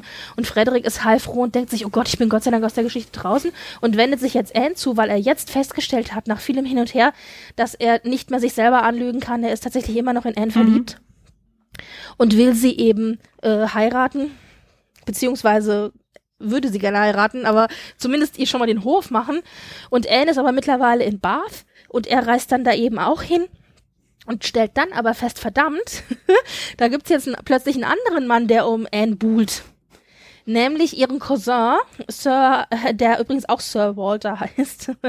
ähm, der Mr. Elliot nennen sie ihn ja in der ersten Zeit. richtig ja. Mr. Elliot, der der offizielle Erbe der Familie ist. Wir hatten uns ja schon mal drüber unterhalten, das hatten wir auch in Stolz und Vorurteil, dass Erbe normalerweise in der männlichen Erblinie vonstatten geht. Das heißt, in dem Fall ist es so, wenn Sir Walter stirbt, bekommen nicht seine Töchter Anwesen, Geld und so weiter, sondern der erste männliche Erbe und das ist eben dieser Cousin mit dem sich die Familie ursprünglich zerstritten hatte und der jetzt aber zurückkehrt und Besserung gelobt und äh, einen besseren Charakter quasi vortäuscht. Und da alle erwarten, dass er im Grunde entweder Elizabeth oder aber Anne heiraten wird, um sich eben Stand, Titel und Geld ja, äh, quasi unter den Nagel zu reißen, wobei Stand, Titel und Geld würde er auch kriegen, sobald Sir Walter Elliot tot ist. aber das kann ja noch ein bisschen dauern. Und wenn er jetzt aber eine von den Schwestern von den, seinen Cousinen im Grunde heiratet, dann würde er ja auch innerhalb der Familie im Grunde die Stabilität schaffen, weil so zumindest eine Tochter in der Tradition der Familie Mhm. äh, das Ganze fortführen würde. Und in dem Fall ist es eben Anne. Naja, und dann kommt Frederik eben hin und stellt fest, oh mein Gott, es gibt da eben den anderen Mann jetzt plötzlich und ist dann auch eifersüchtig und ach Gott, dann haben wir ein bisschen Drama, also ist alles sehr, sehr schön. Und am Ende stellt sich ähm, dann aber raus, ja, Anne ist eigentlich immer noch in ihn verliebt und dann nimmt sich Frederik ein Herz und gesteht ihr seine Liebe und sie gesteht ihm dann auch seine Liebe einem Brief. und dann Mit, mit dem genau schönsten Brief. in einem Brief Dem schönsten Brief ja, aller, nicht nur dem schönsten aller ja, Zeiten. nicht nur dem schönsten Brief, die ganze Szene ist überhaupt so großartig. Und Hope in Agony, Hope in Hope. ja, so, so schön. Also ich liebe diesen Brief eigentlich wirklich richtig. Naja, und am Ende kommen sie dann zusammen und selbst Lady Russell, die ja eigentlich nicht so äh, glücklich ist mit, mit Wentworth, lässt sich davon überzeugen. Da haben wir die Überredung dann in die andere Richtung, dass es der richtige Mann für Anne ist. Und es stellt sich dann später auch raus, dass ihr Cousin, der ja die ganze Zeit um sie gebuht hat, überhaupt äh, so ein Wickham-Charakter ist. Also er hat gelogen, er hat Schulden, er ist ein ganz unlauterer Charakter und besser ist, dass er aus der Familie raus ist. Ja. Und dieser Brief, in dem dann Frederik ihr seine Liebe gesteht. Oh mein Gott, der ist. Ich, ich, kann, ich, ich kann, ich kann jetzt mal zitieren. Ich habe ihn jetzt als auch Ja, nur, aber ich hab's nur auf ich Englisch. Auch, ich habe es auch nur auf Englisch. Also, Ich wollte gerade sagen, ich wollte ihn jetzt auch gerade vorlesen, aber bitte mach. I can listen no longer in silence. I must speak to you by such means are as are within my reach. You pierce my soul. I'm half agony, half hope. Tell me not that I'm too late, that such precious feelings are gone forever. I offer myself to you again with a heart even more your own than when you almost broke it eight years and a half ago. Du darfst gerne weiterfahren. Ich will dir das jetzt nicht komplett wegklauen. Mach ruhig fertig, alles gut. Not Jetzt, wir, jetzt müsst ihr damit leben, liebe Zuhörer, wir lesen den jetzt Wir ganz. lesen ihn jetzt ganz. Tell not to say that man forgets sooner than women, that this love has an early death. I have loved none but you. Unjust I may have been, weak and resentful I have been, but never inconstant. You alone have brought me to Bath. For you alone I think and plan. Have you not seen this? Can you fail to half understand my wishes? I had not waited even this ten days. Could I have read your feelings as I think you must have penetrated mine? I can hardly write. I'm every instant hearing something which overpowers me. You sink your voice, but I can distinguish the tones of that voice when they would be lost on others. Too good, too excellent creature. Sorry, you do You do us justice. Indeed. you do believe that there is a true attachment and constancy among men. Believe me. Believe it to be the most fervent, most undividing in FW. Also genau, Frederick Wentworth. Und dann, I must go, uncertain of my fate, but I shall return hither, or follow your party as soon as possible. A word, a look, will be enough to decide whether I enter your father's house this evening or never. Und ich so, oh mein Gott, ich liebe diesen Brief, ich liebe überhaupt Wentworth. Also das ist, mein romantisches 14-jähriges Mädchenherz war durch. Also tatsächlich habe ich mir auch Scheiß auf Stolz und Vorurteil. Ich meine, wenn es um Romantik ist- geht, dann, über, dann übertrifft das nichts. Ja, genau. Also dieser Brief ist schon sehr, also gerade wie er geschrieben ist, das ist schon sehr herzzerreißend. Man merkt auch, auch wirklich seine Gefühle dahinter.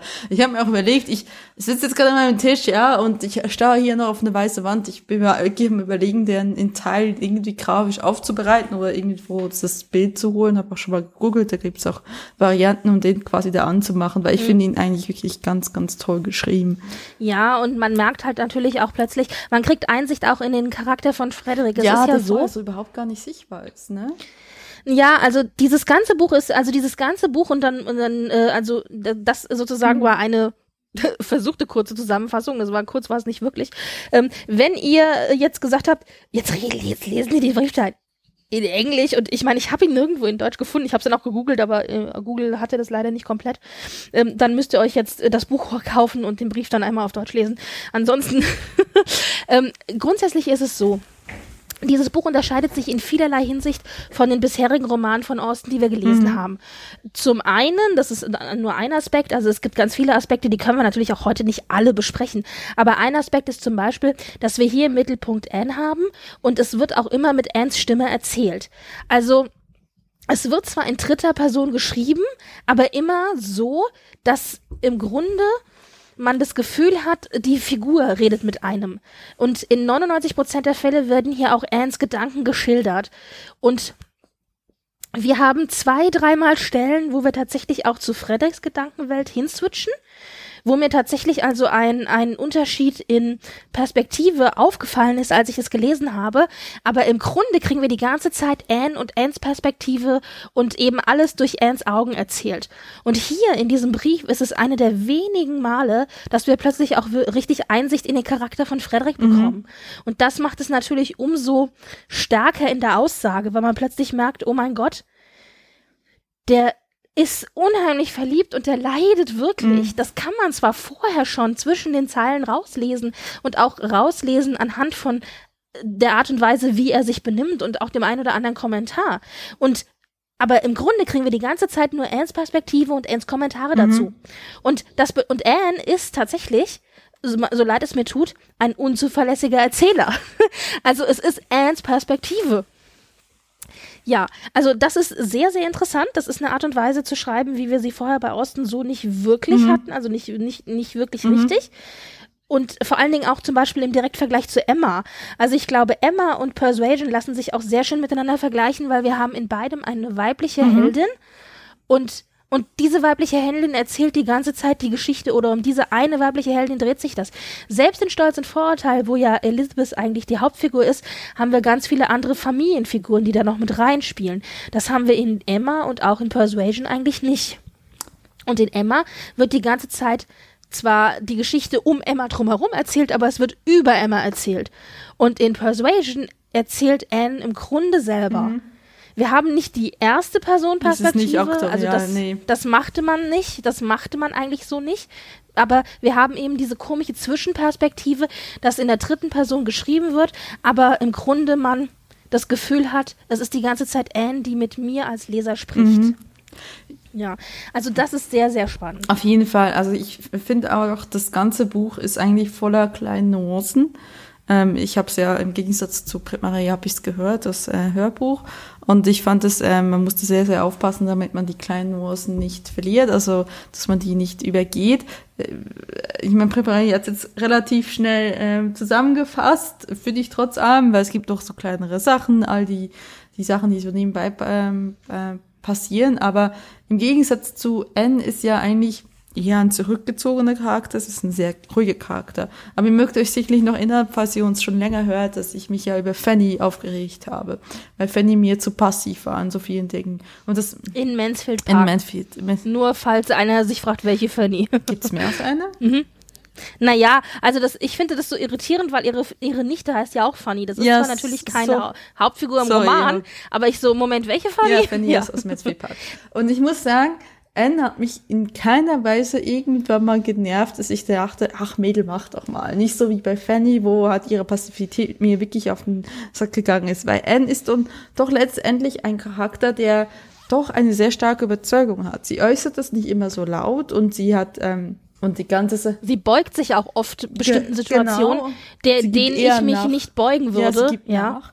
Aber äh, sie ist letztendlich nicht jemand, der nicht einen eigenen Willen hat und eine eigene Einstellung zu Sachen, was halt mir bei einer Fanny oft so ein bisschen gefällt hat. Natürlich haben wir bei in der Folge von Mansfield Park auch darüber gesprochen, warum das eigentlich so sein könnte, weil Fanny natürlich einen schlechteren, ähm, die ist- steht schlecht da, sie hat keine eigene Absicherung, sie hat auch nur das Müll etc. und so weiter. In dem Falle N ist komplett anders geschrieben. Ich fand ähm, jetzt auch Persuasion als Roman eigentlich für mich ähm, ja eine Offenbarung. Ich habe es zu Brit Marie schon gesagt, für mich ist es eine Und ich bin so ist froh. eine Liebe auf den zweiten Blick. Ich habe ähm, Persuasion bisher als nie als negativ noch überaus positiv abgestempelt gehabt. Ich kannte die beiden Verfilmungen. Und jetzt, wo ich das Roman nochmal so gelesen habe, habe ich eigentlich gemerkt, wie viel mich dieser Roman trotzdem anspricht. Ich würde nicht sagen, es ist, es ist, ich würde es aber tatsächlich auf einer Stufe, ich würde nicht sagen, es ist mein Lieblings Jane Austen Roman, aber ich stehe es auf der gleichen Stufe wie Emma. Also ich mag Emma und Persuasion etwa gleich gern, würde ich sagen. Und das heißt auch, das impliziert auch ganz klar Gefühl und Verstand, Stolz und Vorurteil, Northanger Abbey, alles Sachen, die ich ähm, weniger hoch ranken würde wie ähm, Persuasion Emma. Es äh, einfach vom Gefühl her, würde ich jetzt sagen. Ich würde mal sagen, ich bin auch ich äh, mag Stolz und Vorurteil, ich mag eher frühe Werke, aber ich muss sagen, ich finde die älteren Werke sprechen mir ein bisschen mehr als die frühen Werke. Also die frühen Werke haben mehr Reize, aber es halt irgendwie, weiß nicht, mein Herz ist da ähm, ein ganz kleines Stückchen weniger dabei als bei den späteren Werken. Wie gesagt, bei jetzt Emma und Persuasion, Mansfield Park kann ich nach wie vor nicht viel mit anfangen. Ja, aber ich meine, wie du, wie beide lieben Jane Austen, das ist halt jetzt wirklich nur noch so Minimalitäten, ne? Also vor wegen, ja, ne? Also es ist Ja. jetzt nicht so, dass ich sage, das hasse ich oder so. Also das, das ist ganz klar. Was ich ähm, aber eine sehr interessante äh, Frage finde, die müssen wir, finde ich, doch einmal hier besprechen.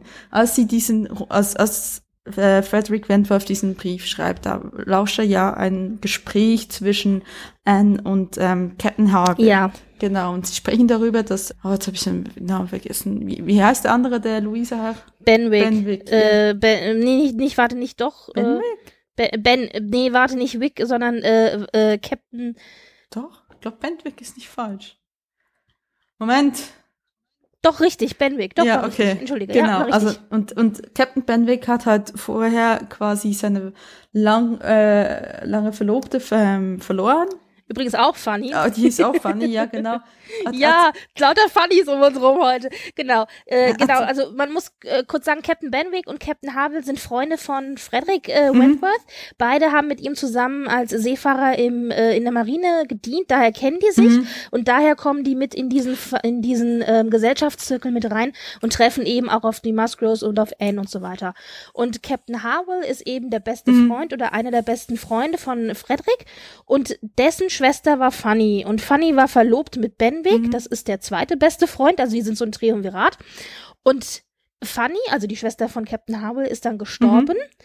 Und Benwick ist halt jetzt am Boden zerstört und sein Herz ist gebrochen und, und da trifft er eben auf Frederick und auf Anne und verliebt sich dann später aber und in in Louisa Musgrove. Mhm. Die beiden verloben sich dann. So kommt auch äh, Frederick ja dann aus dieser ganzen Misere von wegen, äh, muss er Louisa heiraten oder nicht heraus. Mhm. Weil dann Louisa und Benwick eben Gefühle füreinander entwickeln und sich verloben. Und äh, am Ende treffen wir dann eben in einer Szene auf äh, Captain Harville, der beauftragt wurde von Benwick, ein Porträt, das von, von Benwick gemalt wurde, ursprünglich für seine mhm. Schwester zur Hochzeit, mhm. neu rahmen zu lassen, um sie Louisa, um es Louisa Musgrove zu schenken. Und die treffen eben dann aufeinander im Salon bei den Musgroves und da unterhalten sich dann eben Anne und Harville miteinander, mhm. während Frederick am Tisch sitzt und einen Brief schreibt, in dem er vermeintlich den Auftrag an den Rahmenmacher schreibt für Havel, weil Havel sagt, er bringt es nicht übers Herz, weil er weiß, dass dieses Porträt ursprünglich für seine arme verstorbene Schwester gemacht wurde, die Benwick ja wirklich von Herzen geliebt hat. Er bringt es mhm. nicht übers Herz, diesen Auftrag selber zu machen, weil er eben die ganze Zeit daran menken muss, dass es ursprünglich für seine Schwester gemacht wurde und die jetzt eben nicht mehr ist. Und genau. deswegen hat Frederik gesagt, okay, ich mach das für dich du musst da dich gar nicht mit befassen. Und dann sitzt er jetzt am Tisch und schreibt eben diesen Auftrag an den Rahmenmacher, mhm. während sich Anne und Havel miteinander unterhalten. So, das ist die Szene. Und diese Unterhaltung ist sehr spannend, weil es eben um Liebe an sich geht. Genau. Jetzt darfst du wieder genau.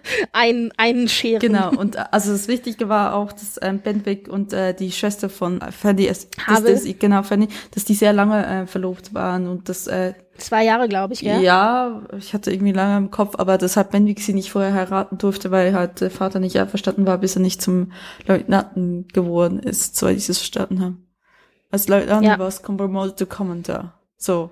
Genau. Mhm, genau. Also bis er ein bisschen Karriere ja. gemacht hat, weil auch hier natürlich dann wieder die, die Frage war, beziehungsweise es war aber nicht der Vater, sondern die hätten, ich hatte das so verstanden, die hätten heiraten dürfen, aber Benwick wollte selber ah, eine Basis okay. schaffen, damit die Familie ähm, eine Basis hat, auch auf der, auf der aufgebaut werden kann.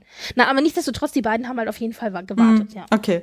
Ja, auf jeden Fall soweit. Und ähm, halt, Harvey sagt halt dann, also sie kennen sich schon aus Lime, Lime Regis, was sie waren, ne? Mhm. Genau, da war, ist ja der Unfall auch passiert mit äh, Luisa. Er erzählt ihr halt so, ne, er sagt halt Enzo, ja, er kann das nicht so verstehen, weil er, äh, also äh, von wegen, er hat gesagt, er sagt quasi Anne mehr oder weniger. Ich habe das Zitat. Aber ja, genau, also ja, vielleicht muss man so erklären. Ich glaube, er, er, nimmt ja, er, er greift ja Partei für die Männer und sagt, die Männer können ähm, länger eigentlich nicht äh, einfach so vergessen, wenn sie geliebt haben. Und, und, und ähm, ja. Anne Anne kontert ja und sagt, nein, sind eigentlich die Frauen, die letztendlich das immer noch so haben und die, sie streiten sich so ein bisschen drüber, weil, äh, wer dann eigentlich recht hat und Anne sagt so nett. Ja, weil ja auch das Beispiel ist, weil, weil sie das Beispiel Bennick ja, genau. haben. Weil, weil, weil Bennick ja sich ja Luisa zugewandt hat und Havel aber sagt, eigentlich, wenn wir verliebt hm. sind, können wir eigentlich die Frauen, in die wir lieben, nicht vergessen. Und dann Benwick, Bennick sehen wir ja jetzt plötzlich, äh, geht also irgendwie doch. Genau, und, und, und eins sagt ja quasi, nee, das stimmt nicht, und dann meint sie bla bla hin und her. Und, und das ist halt diese ganze Diskussion, die ich sehr interessant finde. Das führt ja eigentlich dazu, dass dass ja eigentlich, weil Anne ja dann sagt, das Einzige, was Frauen nochmal unterscheidet zu Männern, ist, dass sie noch länger quasi an einer Liebe festhalten, obwohl es einfach wirklich keine Option mehr da. Wenn sie, und sie sagt genau, sie sagt, when all hope is lost, wenn sämtliche Hoffnung erloschen genau. ist, halten wir trotzdem an dieser Liebe weiterhin fest.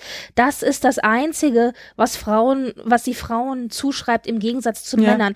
Ich finde das auch so schön, wie das sagt. Sie sagt, ich unterstelle euch nicht, schlechter zu sein Mhm. oder weniger Mhm. zu lieben oder weniger stark zu lieben, sondern ich habe eigentlich nur eine Sache, wo ich denke, dass Frauen sich tatsächlich, was die Liebe angeht, unterscheidet von Mhm. Männern und das ist, dass wir länger an einer Liebe festhalten, die völlig hoffnungslos und verloren ist, auch wenn eben gar keine Hoffnung mehr besteht.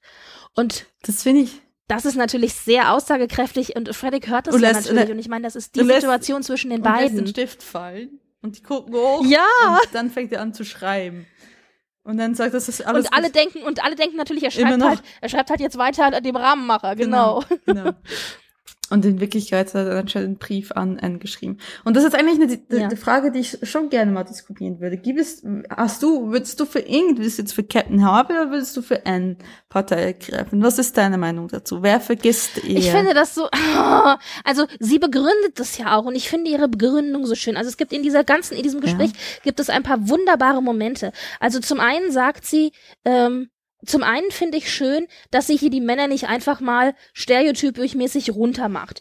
Also es wurde ja, in der Regel wird ja, und das war auch damals Mhm. so, wurde den Frauen ja mehr Gefühl zugesprochen. Sie sind, sie haben tiefere Gefühle, sie sind emotionaler, sie lieben mehr, größer, besser, äh, tiefer und so weiter. Und sie sagt ja ganz deutlich, nein, nein, nein.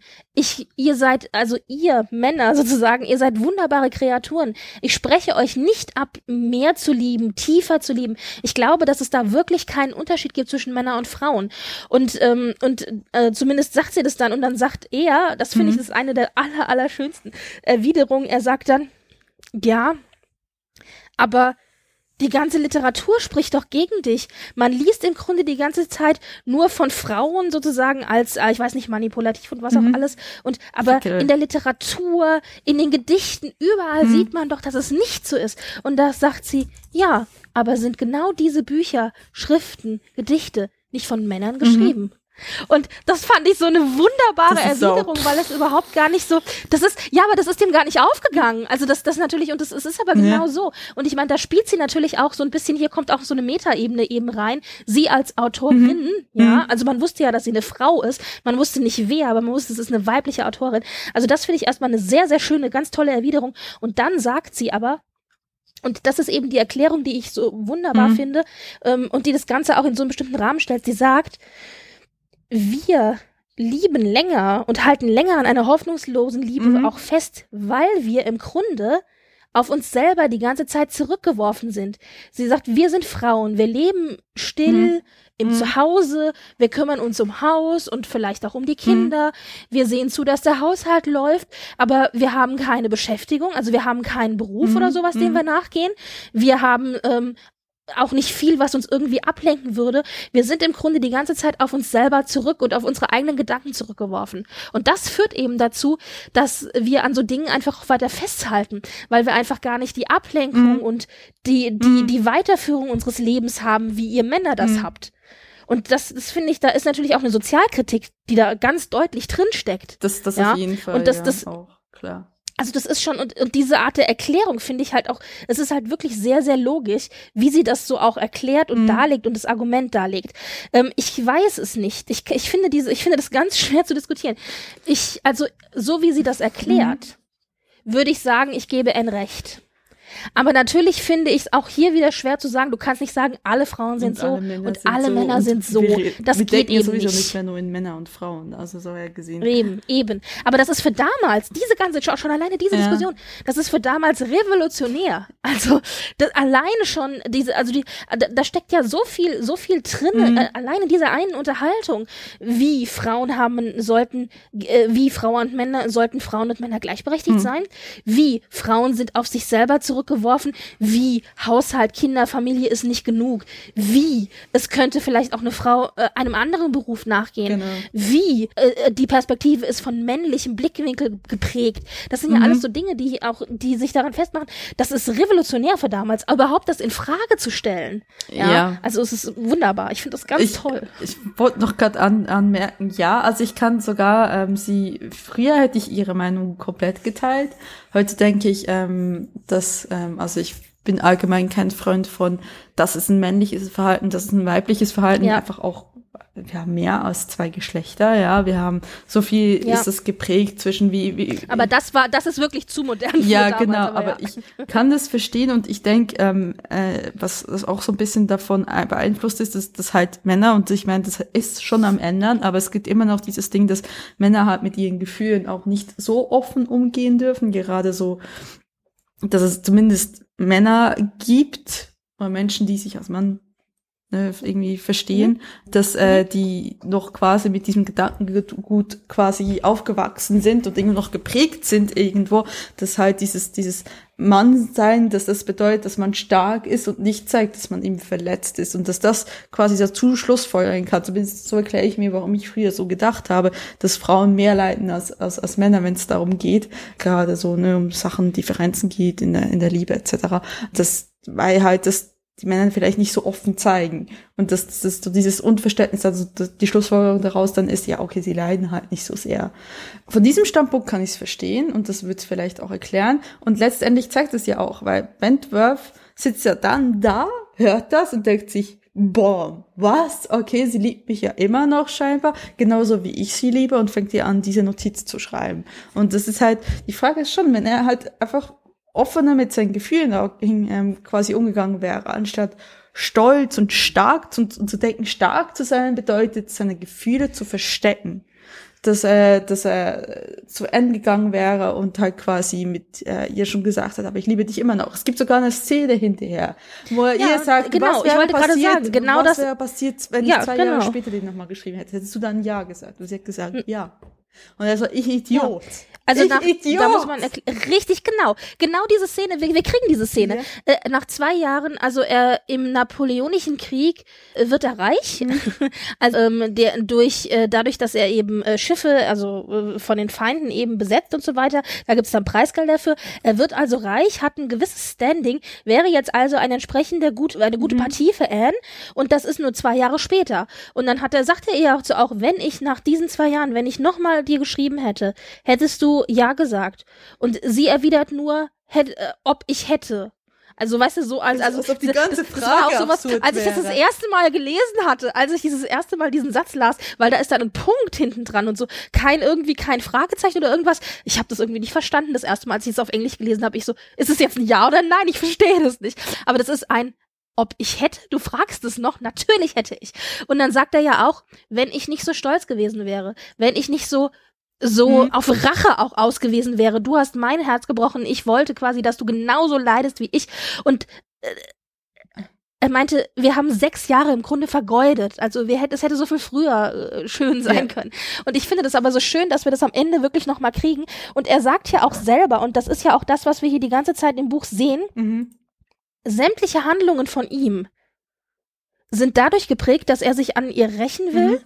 Also, das, das kennen wir ja von heute auch. Man trifft auf einen Mhm. Ex und man möchte eigentlich diesem Ex zeigen, erstens, dass es einem selber super geht, man ohne ihn total viel besser Ja. dran ist und alles klasse ist. Und zweitens hofft man, dass es dem Ex irgendwie schlechter Ja, geht. man, man, ja. man, man, stalkt, man genauso- stalkt sie auf Facebook und hofft, dass sie hässlich geworden Genau. sind. Ja. Ja, genau, oder sich ein Bein gebrochen haben oder so. Also nichts extrem Schlimmes, aber ein bisschen Ein schlimm. bisschen. So und genauso, genauso ist es zwischen Anne und zwischen zwischen Anne und Frederik ja. halt. Frederik kommt dann plötzlich in ihren Zirkel rein Mhm. Und fängt dann und sieht dann halt und sieht sie und kann sich selber nicht eingestehen, dass er immer noch in sie verliebt Mhm. ist. Und stattdessen denkt er halt versuch, und, und, und sich eigentlich rächen will. Also ich glaube, vieles von seinen Handlungen ist auch so ein bisschen passiert, auch unterbewusst. Und dann fängt er eben an, mit Luisa wie wild zu flirten, auch aufs Butterbrot zu spielen. Siehst du? Mir geht's super. Die Frauen finden mich immer noch klasse. Und ich kann hier die junge, hübsche, schöne Luisa haben, während du da in deiner Ecke quasi versauerst. Und aber im direkten Vergleich mit Luisa ist Anne halt natürlich aber um Klassen besser. Dummerweise wird ihm das in verschiedenen Situationen immer wieder vor Augen geführt und er will sich es aber selber natürlich nicht eingestehen. Wo er sich am Ende dann eingesteht, ist nach dem Unfall am Kai in Mhm. Leim, wo er feststellt, nein, Anne ist tatsächlich Luisa überlegen in der Art und Weise, wie sie handelt, in ihrem Charakter, wie sie ruhig bleibt, wie sie besonnen bleibt, Mhm. wie sie Initiative ergreift und ihren Kopf behält. Und das, was er und und das Ganze ist natürlich aber auch geprägt von der Erinnerung an Anne, die sich ja hat von ihrer von ihrer ähm, ähm, Tan, also von ihrer Nenntante von Lady Russell überreden lassen, diese Verlobung aufzulösen und er deswegen sich auch zu Luisa so hingezogen gefühlt hat, weil Luisa ja eine Persönlichkeit ist, die sich eben nicht überreden lässt. Aber es ist natürlich immer noch ein Unterschied zwischen sich nicht überreden mhm. lassen und stur und nicht reif zu sein, ja. Und Anne ist einfach erwachsen und das ist auch ein großer Unterschied, den wir haben im Gegensatz zu den anderen Romanhelden. Wir hatten immer junge Frauen oder auch sogar junge Mädchen als Helden der Romane. Hier haben wir tatsächlich eine erwachsene Frau, ich meine, sie ist 27, ist für damalige Verhältnisse ist es schon äh, sehr erwachsen und die äh, ihren Charakter entwickelt mhm. hat, die sehr fest ja. ist in der Art und Weise, mhm. wie sie sich, also die sich gefunden hat, die weiß, wer sie mhm. ist und was auch ihre Vorzüge mhm. sind. Die natürlich Zweifel hat auch, gerade auch in der Situation mit Frederik. Sie ist halt ihn verliebt und, und, und weiß halt auch nicht so wirklich und die Gefühle schlagen Purzelbäume, natürlich klar. Aber grundsätzlich haben wir hier einen, einen gefestigten genau. Charakter, der ähm, reif und, und, und äh, fertig entwickelt ist. Im Gegensatz zu Anne mit 19, mhm. die natürlich tatsächlich noch nicht, nicht diese Reife nicht hatte. Deswegen wahrscheinlich auch eben diese Diskussion, äh, dieses Überzeugen lassen von Lady Russell. Ähm, wobei sie ja im Nachhinein auch sagt, dass sie nicht bereut, dass sie sich hat überzeugen lassen, weil Lady Russell eben an Mutterstadt mhm. stand. Also eine Person, eine Frau, die sie vertraut hat und die wirklich auch nur das Beste von ihr wollte. Sie möchte, sie schränkt ein und sagt ja, aber wenn heute jemand zu mir käme, zu Anne, und mich um Rat bitten mhm. würde, würde ich mir niemals anmaßen, in der Situation einen Ratschlag zu geben, der in die eine oder in die andere Richtung was entscheidet. Und das ist natürlich jetzt auch, das hat sie natürlich aus dieser Situation gelernt. Naja, auf jeden Fall, äh, äh, genau, wir haben halt hier eine, eine ältere und äh, gefestigte Persönlichkeit. Und das ist auch das, was du meintest, glaube ich, was der große Unterschied ist zur Fanny aus mhm. Mansfield Park, dass sie hier eben entwickelt und gefestigt und in sich ruhend ist. Und das ist Fanny ja auch nicht. Ich hoffe, du hörst meine Katze nicht, oder? Ich doch, doch, doch, ganz doll, aber es macht nichts. Hunger, Hunger, Hunger, ich will Hunger. Nein, ich habe viele Türen, die Hälfte offen und, und das scheint ihn komplett aus dem, aus dem Meer. Dann mach's doch ganz auf, oder? Nee, oder ist schon ganz zu. Ich weiß ja nicht. okay. ja, es gibt so ein paar Dinge. Nein. ja, genau. Katzen mögen äh, Jane Austen auch. Einen Moment, ich gehe mal Schiebetür wegmachen. Voilà, okay. Da bin ich wieder. Sehr schön. Ja, es war jetzt ein ganz langer Monolog, aber ja. ja, auf jeden Fall. Also ich meine, äh, ja, ich, ja, aber ich finde es. also liebe Zuhörerinnen und Zuhörer. Das macht nichts. Äh, auf Phonic äh, muted, also nicht muted, aber macht die Mounts wohl ein bisschen leiser und die Zuhörer müssen jetzt damit leben. Punkt aus. Ich wollte gerade sagen, wir kriegen da gerade ein, ein Konzert geboten, ein Miau-Konzert geboten. ähm. Übrigens, äh, die Tatsache, dass wir hier eine ältere Heldin mhm. haben oder eine äh, schon entwickelte Heldin, sagen wir mal, ist auch das, was mich, was, warum ich glaube, dass Persuasion mittlerweile mit zu, zu meinem Lieblingsbuch geworden ist. Also das hatte ich ja schon mal gesagt mhm. und ich glaube, dass auch immer, ich entwickle mich im Grunde, so wie ich mich entwickle, so entwickeln sich ja auch die Romane von mhm. Austen. Und ich entwickle mich quasi mit. Das heißt, mit Lizzie habe ich eine Hauptfigur aus Stolz und Vorurteil, die ich sehr, sehr, sehr, sehr lange als meine liebste Heldin von Austen mhm. bezeichnet habe und die ich auch jetzt immer noch sehr liebe und die auch einen besonderen Platz in meinem Herzen hat. Aber Lizzie ist halt nun mal mhm. jung und und hat sehr viele Vorzüge und Vorteile, aber Anne fühle ich mich persönlich doch eher mehr verbunden, weil eben sie älter ist und eine gewisse Reife hat. Und ich glaube, deswegen, und, und weil ich eben mittlerweile auch etwas mhm. älter bin und eine gewisse Reife hoffentlich habe und mich einfach auch selber weiterentwickelt habe und quasi, ich habe ein eigenes Leben, ich habe einen eigenen Hausstand, ich muss mich um so blöde äh, erwachsenen Dinge kümmern wie Rechnungen mhm. und Geld mhm. und äh, irgendwie Miete und den ganzen Kram. Also dieses alles, was dazugehört. Und alles das hat Anne ja auch an der Backe, ja. Also die muss sich um Challenge kümmern, die soll da irgendwie das Haus zusammenpacken, die soll die Nachbarn besuchen, um sich zu verabschieden. Also du hast hier wirklich jemand, der auch äh, sozusagen, der schon das Erwachsenenleben lebt. Genau. und deswegen fühle ich mich ihr mehr verbunden als ich mich einer Elizabeth verbunden fühle. Und ich glaube, deswegen äh, ist jetzt mittlerweile Persuasion eben der Roman, den ich als Liebling bezeichnen würde. Hm, verständlich, ja. Also klar, sie hat, sie ist wirklich ein anderer Charakter und sie ist aber, ich finde, ja, ist eigentlich schade, dass es da aufgehört hat. Ne? Also was hätte sie danach noch geschrieben, ja. was halt interessant da wäre, was, was, es ist uns quasi aus äh, als Lesenden ähm, alles durch die Lappen gegangen, dadurch, dass sie ja zu früh gestorben ist. Aber man kann natürlich sehen, das fängt jetzt mit Persuasion an, dass sie anfängt, tatsächlich für ihre Verhältnisse mhm. recht revolutionär zu schreiben. Ja. Also wir haben hier im Mittelpunkt eine Heldin, die eben überhaupt gar nicht dem klassischen romantischen Klischee entspricht. Sie ist eigentlich zu alt. Mhm. Eigentlich äh, hat sie so den altern Jungfernplatz. Sie, wir kriegen die ganze Zeit ihre innere Perspektive vorgehalten. Mhm. Wir, äh, sie bekommt am Ende ihr Happy End. Das ist natürlich auch sehr mhm. schön. Äh, wir haben hier sehr starke, ich finde, in einigen Situationen sehr starke gesellschaftskritische Töne mhm. drinne. Mhm. Also in der Diskussion jetzt, über die wir gesprochen hatten, auch über die Liebe und über Männer und Frauen mhm. und so weiter. Es gibt auch noch verschiedene andere Szenen, wo ich denke, ach Moment mal, mhm. ja. Also da gibt es so, so Anstöße, so Gedankenanstöße, die da mit drinstecken. Und wir haben auch die ganze Diskussion mit, äh, wie ist es mit Stand? Und mit Standesdünkel und mit der Hierarchie und so, gerade in Bezug auch auf ihre Familie mit ihrem Vater und ihrer mhm. Schwester, die ja beide in sehr negativem Licht geschildert werden. Und sie, sie haben ja eben diesen Standesdünkel. Mhm.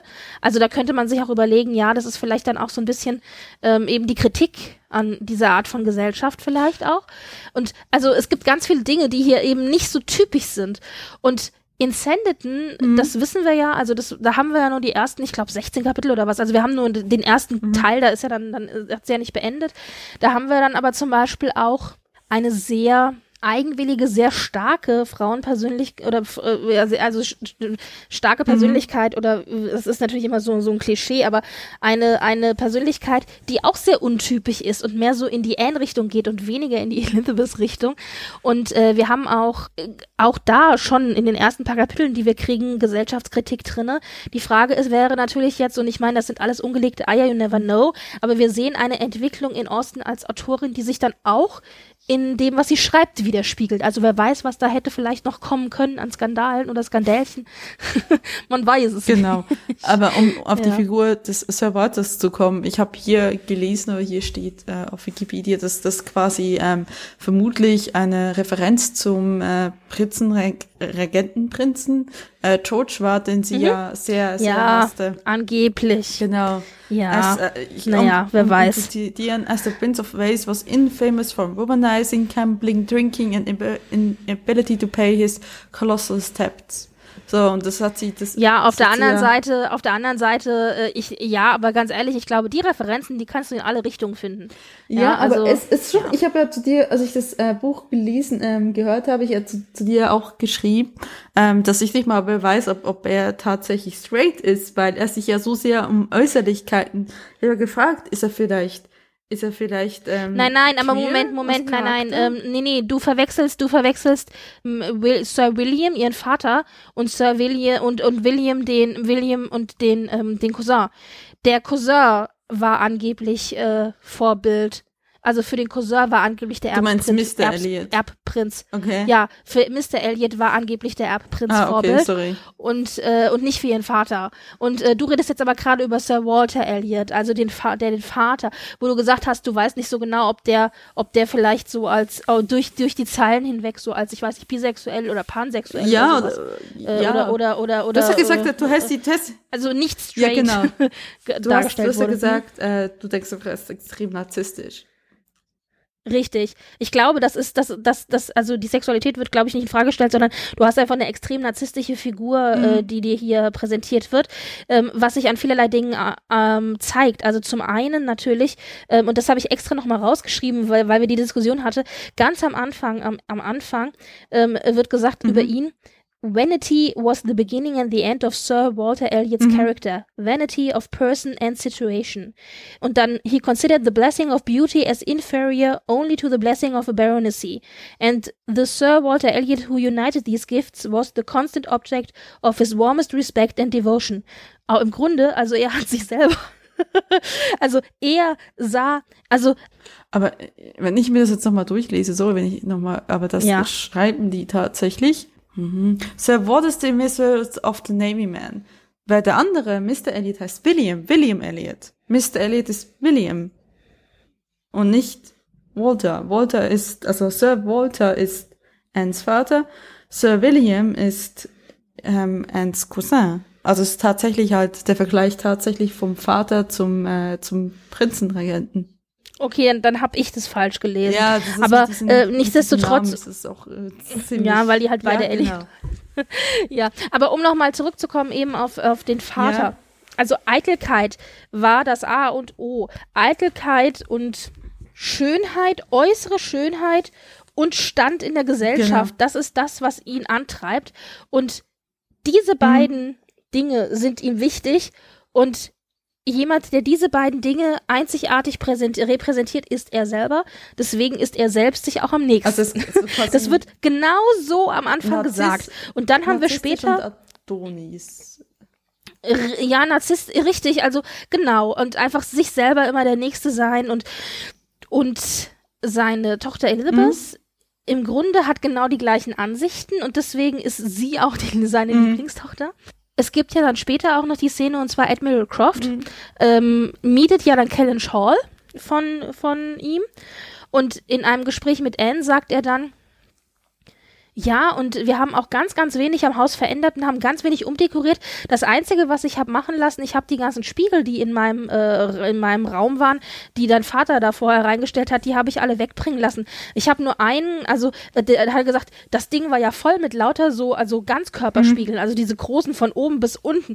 Ich habe nur meinen Spiegel zum Rasieren stehen lassen und einen Ganzkörperspiegel, in den ich sowieso nie reingucke, das habe ich quasi in eine Ecke gestellt, wo ich im Grunde nie dran vorbeilaufe, ähm, weil ich das eben nicht, nicht, nicht so mag. So. Und dann hat er gesagt, ist ja auch seltsam, jemand, der so viele Spiegel hat. Also, aber mehr sagt er dazu nicht, ja. Da wird uns als Leser natürlich durch die Blume vermittelt, ja, Walter guckt sich halt auch gerne selber im Spiegel an. Ja, genau. Ja. Also Also ich meine, wenn das nicht ganz typisch Narziss ist, dann weiß ja, ich auch vielleicht nicht. ist äh, nur so zum Klären, warum ich das so meinte, äh, aber nicht vielleicht nicht komplett, aber vielleicht was anderes als straight ist, weil er wirklich halt quasi auch so Wert darauf legt, dass wie die Männer ausschauen. Auch immer wieder sagt, nee, das ist nicht ein hübscher Mann, etc. Weswegen ich vielleicht dachte, ob das so zwischen Blumen gesagt war, dass vielleicht ihm Mhm. auch nachgesagt wurde, dass, äh, dass das quasi Jane Austen damit einen Mann porträtieren wollte, der dem vielleicht auch nachgesagt wurde, dass er nicht nur ähm, Mhm. Frauen als Liebhaberinnen hatte. So. Also, Ja, äh, also ich hab's, möglich. ich hab's, ich hab's, ja, ich hab's halt so interpretiert. Er sagt ja immer, ja, und Seefahrer, die sind ja so fürchterlich, die haben so wettergegerbte Haut und die sehen auch alle so, so alt aus. Ja. Also äh, ein 40-Jähriger sieht aus wie 60, einfach weil er auch vom Leben quasi gezeichnet ist. Das ist ja übrigens auch ein, ein, ähm, ein Signal nach außen. Wenn du reich bist, musst du nicht arbeiten. Ja, also kannst genau. du deine Schönheit bewahren, ja. Also das ist ja auch, und wenn du halt alt aussiehst und vergerbt und mitgenommen von deinem Job, dann bist du halt auch im Stand, meistens äh, nichts wert, weil du ja nicht dir leisten kannst, nicht zu arbeiten, ja. Ja. Aber ähm, ich habe es immer direkt im Vergleich gesehen zu ihm. Also er sagt, ja, und äh, die, der ist so hässlich und also ich hätte ja nie gedacht und so weiter. Aber immer in dem Bewusstsein, er ist hässlicher als ich. Ich bin der Erste, der Beste in dieser Situation. Er, äh, äh, im Vergleich zu ihm sehe ich 20 Jahre jünger aus. Im Vergleich zu ihm kann ich es mir leisten, nicht zu arbeiten und hübsch zu sein. Also das ist immer im direkten Vergleich mit ihm. Also weniger im Sinne von, ich finde diesen Mann attraktiv oder eben nicht attraktiv und anziehend oder sympathisch, sondern als, als, als, als Gegenüber zum Flirten oder zum, zum, zum, oder so, sondern immer im Vergleich, im narzisstisch, wirklich egoistischen Vergleich, ich bin besser, ich bin schöner, ich habe die bessere Stellung. So, so habe ich das gelesen. Ja, okay. Aber äh, Mhm. ja, gut, absolut, absolut möglich. Ähm, aber ich finde es Also- ich find's ja trotzdem erstaunlich, dass das jetzt tatsächlich eine Kritik am Regentenprinz war, dass sie da so einfach quasi mehr oder weniger. Ich weiß nicht, ob das wirklich so, also ich glaube da nicht so sie hat ihn, glaube ich, schon ziemlich gehasst. Weil sie muss, sie Ja, musste ja, schon. sie musste ja ihn auch ertragen, weil er ein Fan von ihr war und äh, sie musste ihm doch auch in Emma äh, eine Signatur widmen, obwohl sie das nicht wollte, weil ihr Verleger sie ja, dazu genau, hat. genau. Ja, das war also doch, das ist, ist schon, ich habe letztens, oh Gott, ich habe letztens einen Comic gesehen, so ein Comic, kleiner Comicstrip, so, ne, so, every, so, every musician, also äh, jeder Musiker, jeder Schriftsteller und, ähm, jeder weiß nicht, was was, irgendwie bildender Künstler oder sonst so, ne, und dann, das letzte war, Mhm. so vor wegen, das letzte und alles, und das letzte Bild war dann quasi, ähm, Und das sind alles die Ex-Lover von diesen Menschen. Und dann siehst du so die Menschen, wie sie da stehen, so quasi mit Schweißperlen, weil sie genau wissen, oh, oh, ich könnte in deren Musik, in deren Buch, in deren, in deren Kunst mhm. enden, wenn ich irgendwie Scheiße baue. Also denke, ja, das ist halt die Rache von Schriftstellerinnen oder halt von Musikern, von Filmemachern, was auch immer, dass wenn du Scheiße zu ihnen bist, tja, du weißt, wo du endest. Man kann so plötzlich alles durchlesen ja. und denken, könnte ich das naja. Ja. Also es sind natürlich schon Parallelen und auch Dinge, die da reinfließen. Also ich meine nicht zuletzt diese ganze, diese mhm. ganze Thematik der Überredung, Überredung ist natürlich auch ein Spiegelbild dessen, was sie im realen Leben erlebt hat, nimmt ihre Nichte Fanny Knight. Denn die äh, war im Grunde an Anns Stelle, mhm. also es war genau die gleiche Situation. Sie ist, also als sie sehr jung war, wurde um ihre Hand angehalten, aber die potenzielle, ähm, das potenzielle Gegenüber war halt weder reich noch hatte großen mhm. Status oder so. Sie hat sich, ähm, weil es war genau so. Anne war im Grunde anstelle von Lady Russell, denn die Mutter von ihrer Nichte war früh verstorben.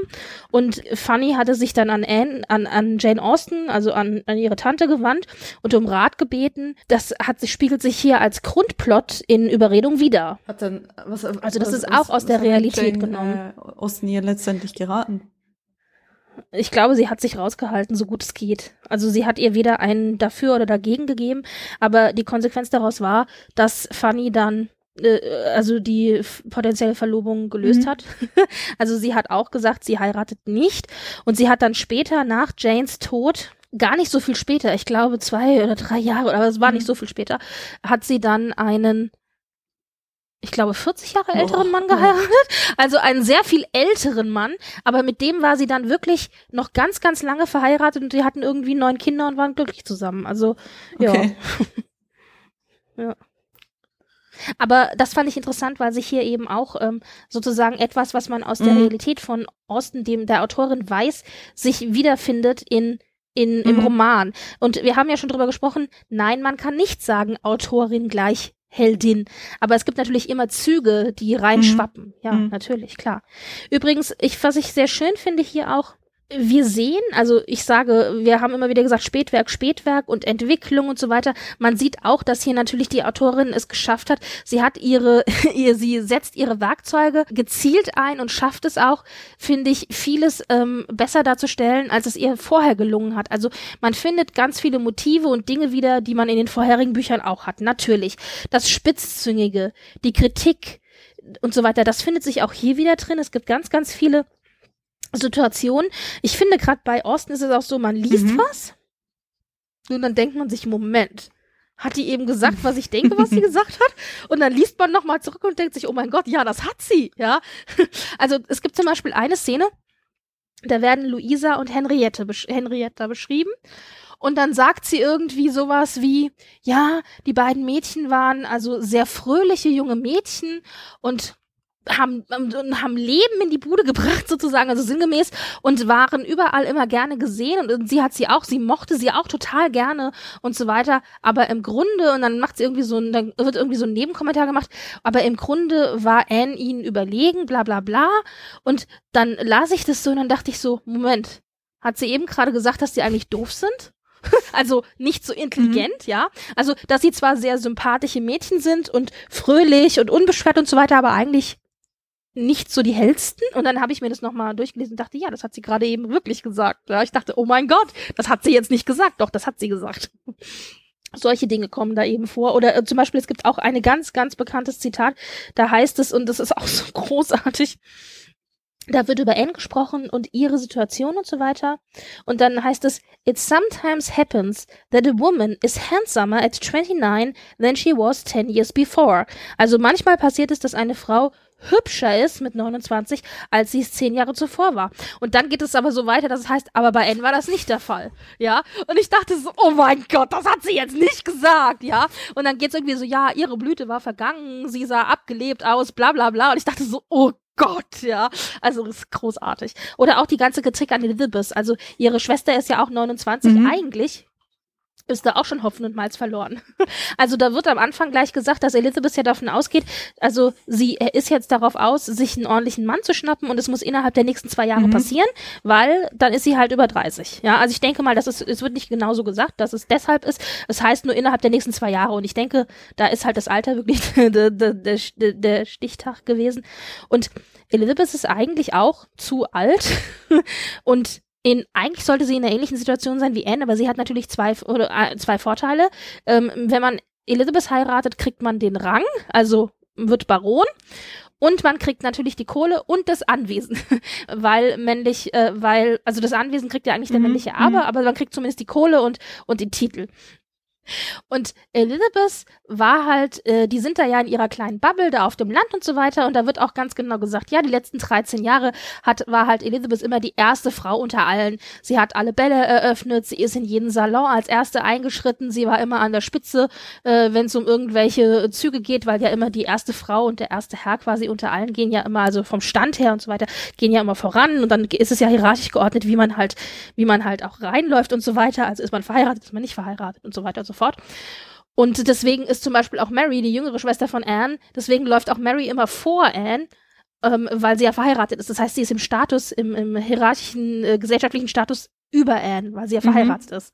Also solche Dinge. Und Elizabeth ist halt immer, hat halt 13 Jahre, war sie die erste Frau unter allen in ihrer kleinen Bubble, ja. Also wäre sie vielleicht in London gewesen oder woanders, dann wäre das eben nicht so gewesen, aber da war das so. Und deswegen empfindet, und sie ist so voller Arroganz, Selbstüberzeugung und Standesdünkel, dass sie sowieso denkt, sie ist die Beste und die kommt überhaupt gar nicht auf die Idee, dass sie zu alt für irgendwas sein könnte oder dass der Zug bald mal abgefahren sein könnte oder so.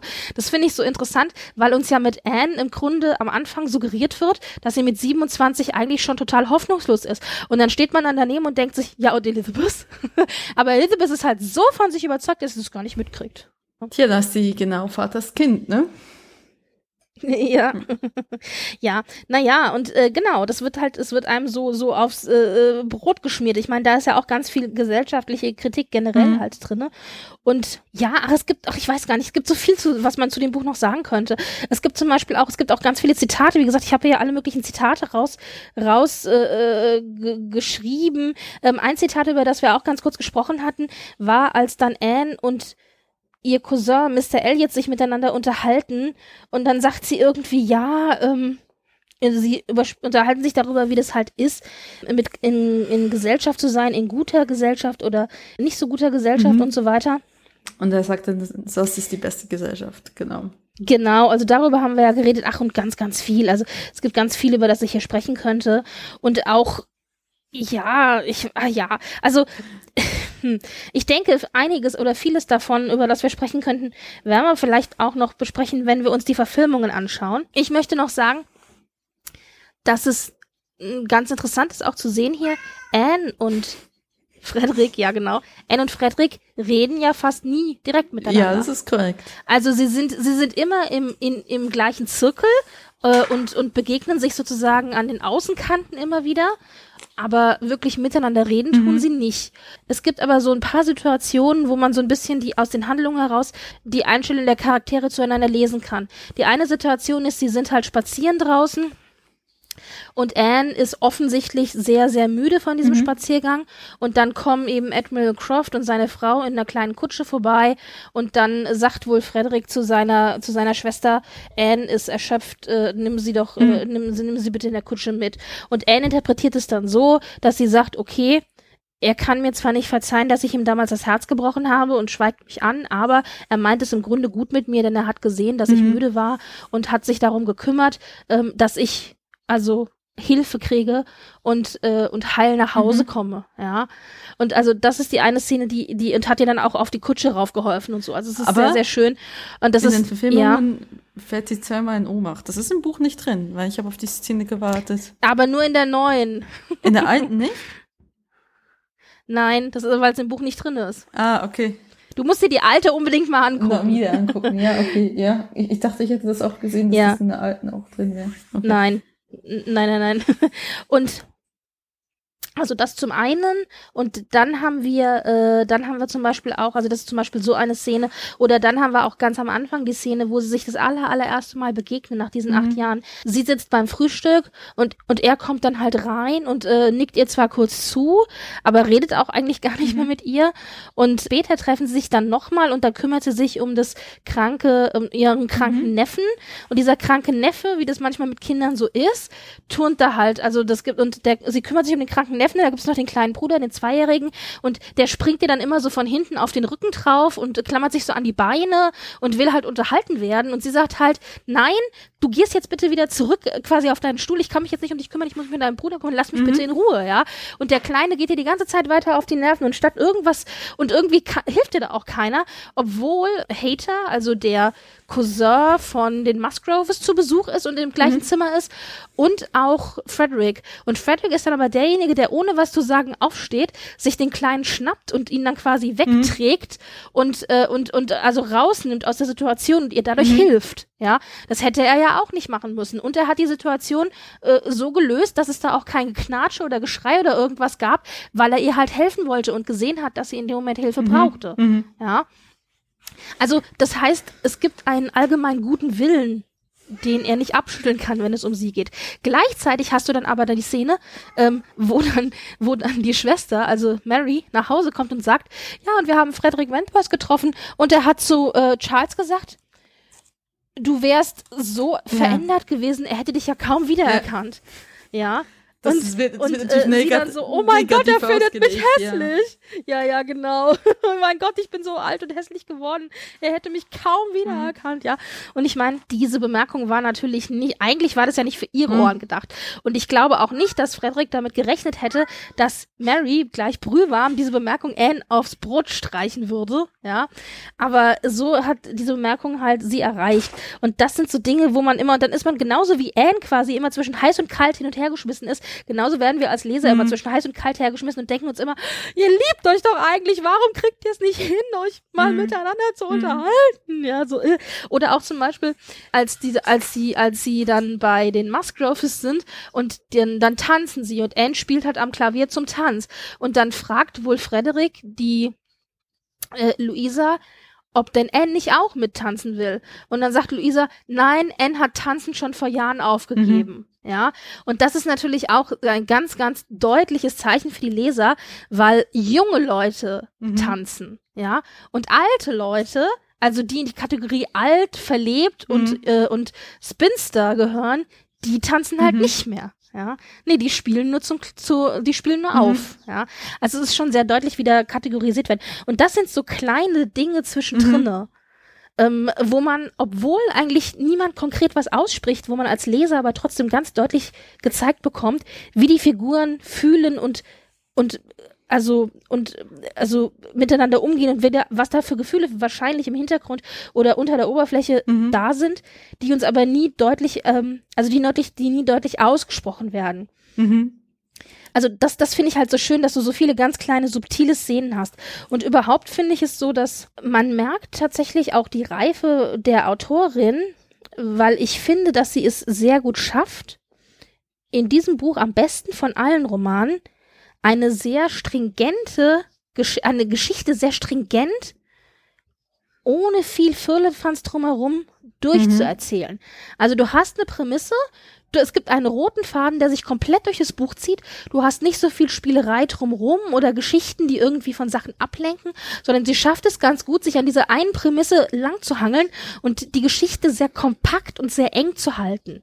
Das ist natürlich, das kommt, finde ich, der Geschichte zugute. Und was ich auch ganz überraschend äh, gut fand, äh, im Vergleich zu den anderen Romanen ist, dass sie, und das merkt man auch, und ich glaube, das ist auch einfach ein Zeichen einer Entwicklung einer Schriftstellerin, dass sie hier innerhalb der ersten, ich sag mal, drei Kapitel sehr, sehr deutlich die Charaktere wie sagt man, die Charaktere ähm, skizziert. Ja, die Charaktere zeigt. Was für Figuren haben wir?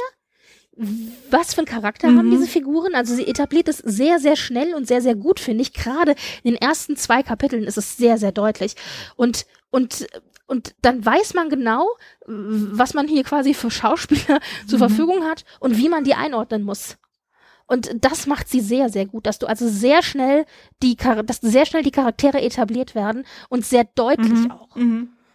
Ja, das hat mir auch sehr gut gefallen. Hast du irgendwie noch abschließende Worte für diese Folge? Bevor Ich, nachdem ich jetzt hier ganz viel monologisiert habe, wollte ich eigentlich nur wissen, gibt's noch irgendwas, wo du sagst, okay, das wäre noch erwähnenswert, ein oder zwei Szenen oder irgendwas, wo du sagst, das hat dir noch besonders gut gefallen im Buch? Ich meine, es ist im Grunde eine Liebesgeschichte. Ja, das, das ist klar, ja. Nee, also wie, wie gesagt, das, was am meisten für mich Eindruck gemacht hat, war diese Szene, wo er äh, den Brief schreibt und wo er den Stift fallen lässt und was das für eine Wirkung hat, was hat diese kleine, diese kleine Geste an sich ähm, dann für eine Wirkung entfaltet. Und wie dieses Gespräch so gut eingewebt ist, wie dieser Brief so gut eingewebt ist, wie er ihn auch schnell dann faltet und er kommt, er legt ihn ja quasi unter andere Briefe, kommt zurück und im Vorwand seine, seine Handschuhe zu nehmen, ja, Handschuhe. und nimmt den Brief und legt ihn vor Anne hin. Und das fand ich, So auch, dass nur Anne das sehen kann. Und es steht aber drauf an A.E. Ja. Und dann denkst du dir auch nur so, oh mein Gott, wenn das in die falschen Hände gerät, aber ich meine, es liegt ja direkt genau, und er ma- macht es so, so ganz, er will halt auch, dass sie sieht, ne, er will nicht, dass das Meer untergeht. Er, ist, er hat sich halt quasi bewusst entschlossen, dass er jetzt zu seinen Gefühlen steht und dass er jetzt was machen muss. Und äh, also ich, einfach die, die Szene fand ich so wunderschön und umso mehr, ich habe danach die äh, letzte Verfilmung von äh, Persuasion angeguckt und umso mehr habe ich jetzt verstanden, warum alle diesen Film dann, das Ende dieses Films nicht mochten, die das Buch kennen. Mhm, da werden wir noch ganz viel drüber da- reden. Aber darüber werden wir in Ja. Deutlichkeit nächste Folge reden. Aber das fand Ja. ich eine sehr, sehr schöne Szene. Also- ja, genau. Ja, ich wollte noch gerade sagen, was ich, ich finde es auch so schön, also ähm, das ist halt genau diese Szene und dieses Ende Mhm. ist ja das, was Jane Austen ja nochmal überarbeitet hat. Und es ist auch so schön, du wirst als Leser auch so schön die ganze Zeit in so einer Spannung gehalten, weil du irgendwie nicht weißt, also du, du, du fieberst ja darauf hin, dass die beiden irgendwie endlich zusammenkommen. Und dann ist es ja so, sie hat ja dann diesen Brief gelesen und dann, dann äh, kann sie aber immer noch nicht mit ihm reden, weil er ist ja dann nicht mehr da. Und dann geht sie runter und, und macht sich auf den Weg nach Hause und, da, und, und ihr, ähm, Schwager begleitet sie ja dann, weil sie, Mhm. weil sie eben, weil die anderen denken, sie ist halt irgendwie, ihr geht's nicht so gut, ja.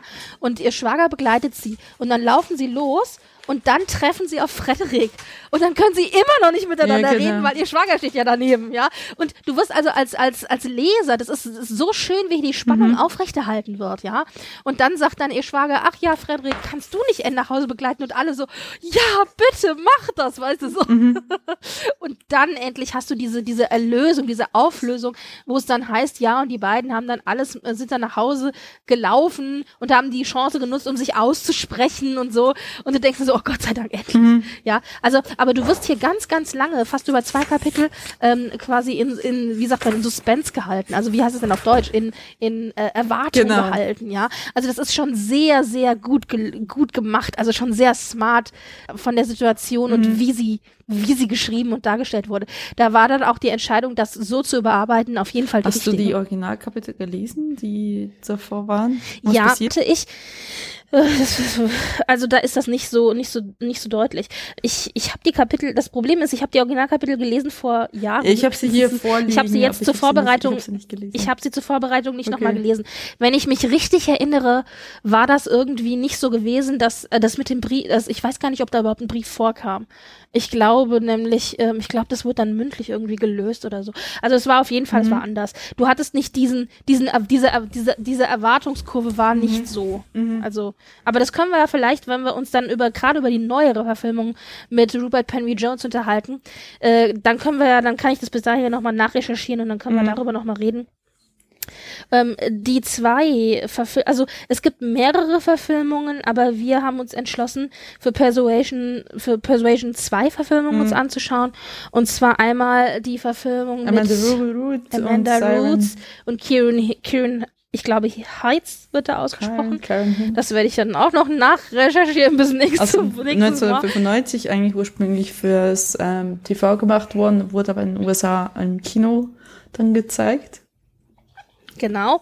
Und die zweite Verfilmung ist dann eben mit Rupert Penry Jones und Sally Hawkins ähm, von. LTV 1 One, äh, vom September 2006. Genau, das ist die Version, die vielleicht, äh, ich denke, die meisten mhm. wohl kennen werden, weil es die, die letzte Version ist von Persuasion.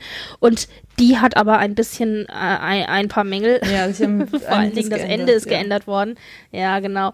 Und äh, das sind die zwei Verfilmungen, die ihr euch anschauen könnt. Also das empfehle ich euch auch. Und das sind übrigens auch die zwei Verfilmungen, äh, wenn mich einer fragt, welchen Film also Eskapismusmäßig, gute Laune mäßig, wenn du irgendwie, keine Ahnung, mhm. runterkommen willst oder was, man hat ja so Go-To-Filme.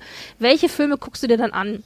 Dann steht auf dieser Liste bei mir nicht nur Disneys Mulan, sondern auch die Persuasion-Filme. Und dann ist auch egal welcher. Ich gucke die auch manchmal, ich gucke die dann auch mhm. oft beide einfach hintereinander weg. Also erst den einen, dann den anderen. Ähm, ich weiß nicht, wie häufig ich Persuasion mir im Jahr anschaue, aber ich denke mindestens fünfmal, wahrscheinlich eher doppelt okay. so viel. Aber fünf minimal jedes Jahr. Ich gebe es. Okay.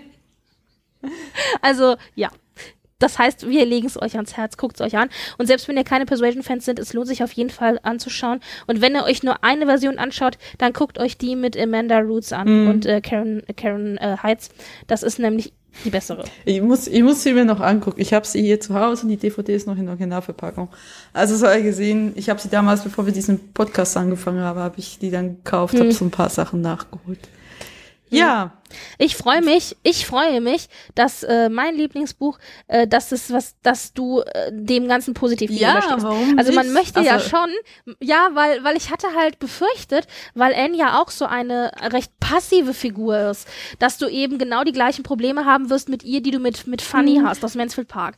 Also das war so meine Befürchtung, dass ich gedacht habe, ich hoffe, sie erkennt den Wert, den ich mhm. in Anne sehe, dass sie, sie mhm. erkennt den, weil man möchte ja schon irgendwie, dass Leute ja, das gut klar. finden, was man auch gut findet. Deswegen freut ja, mich also das. Ich, es ist jetzt nicht so, dass ich nicht Empathie haben kann für Menschen, die ähm, anders gestrickt sind als ich. Und das heißt halt in dem Fall jetzt auch, die halt ein bisschen passiver sind. Ich meine, meine beste Freundin würde ich als jemanden bezeichnen, der durchaus ruhiger und passiver ist, als ich es zum Beispiel bin, aber die hat zum Beispiel auch einen eigenen Willen, eine eigene Meinung, wie es halt N hat. Und äh, tatsächlich, ähm, nee, also ich finde es, wie gesagt, also gerade so diese letzte Szene und ich finde es ein sehr gelungener Roman, der sehr gut abgeschlossen werden kann. Er fühlt sich sehr geschlossen an, also habe ich das Gefühl. Mhm. Und ja, es ist eigentlich wirklich ein gutes, ein gutes Werk. Also ich kann, kann da auch nicht, mhm. ich habe da ich habe da nicht so richtig Kritikpunkte. Also es ist natürlich hat Jane Austen immer so ein bisschen auch das Problem, dass die manchmal ein bisschen Abziehfiguren hat, aber das ist halt auch gewollt.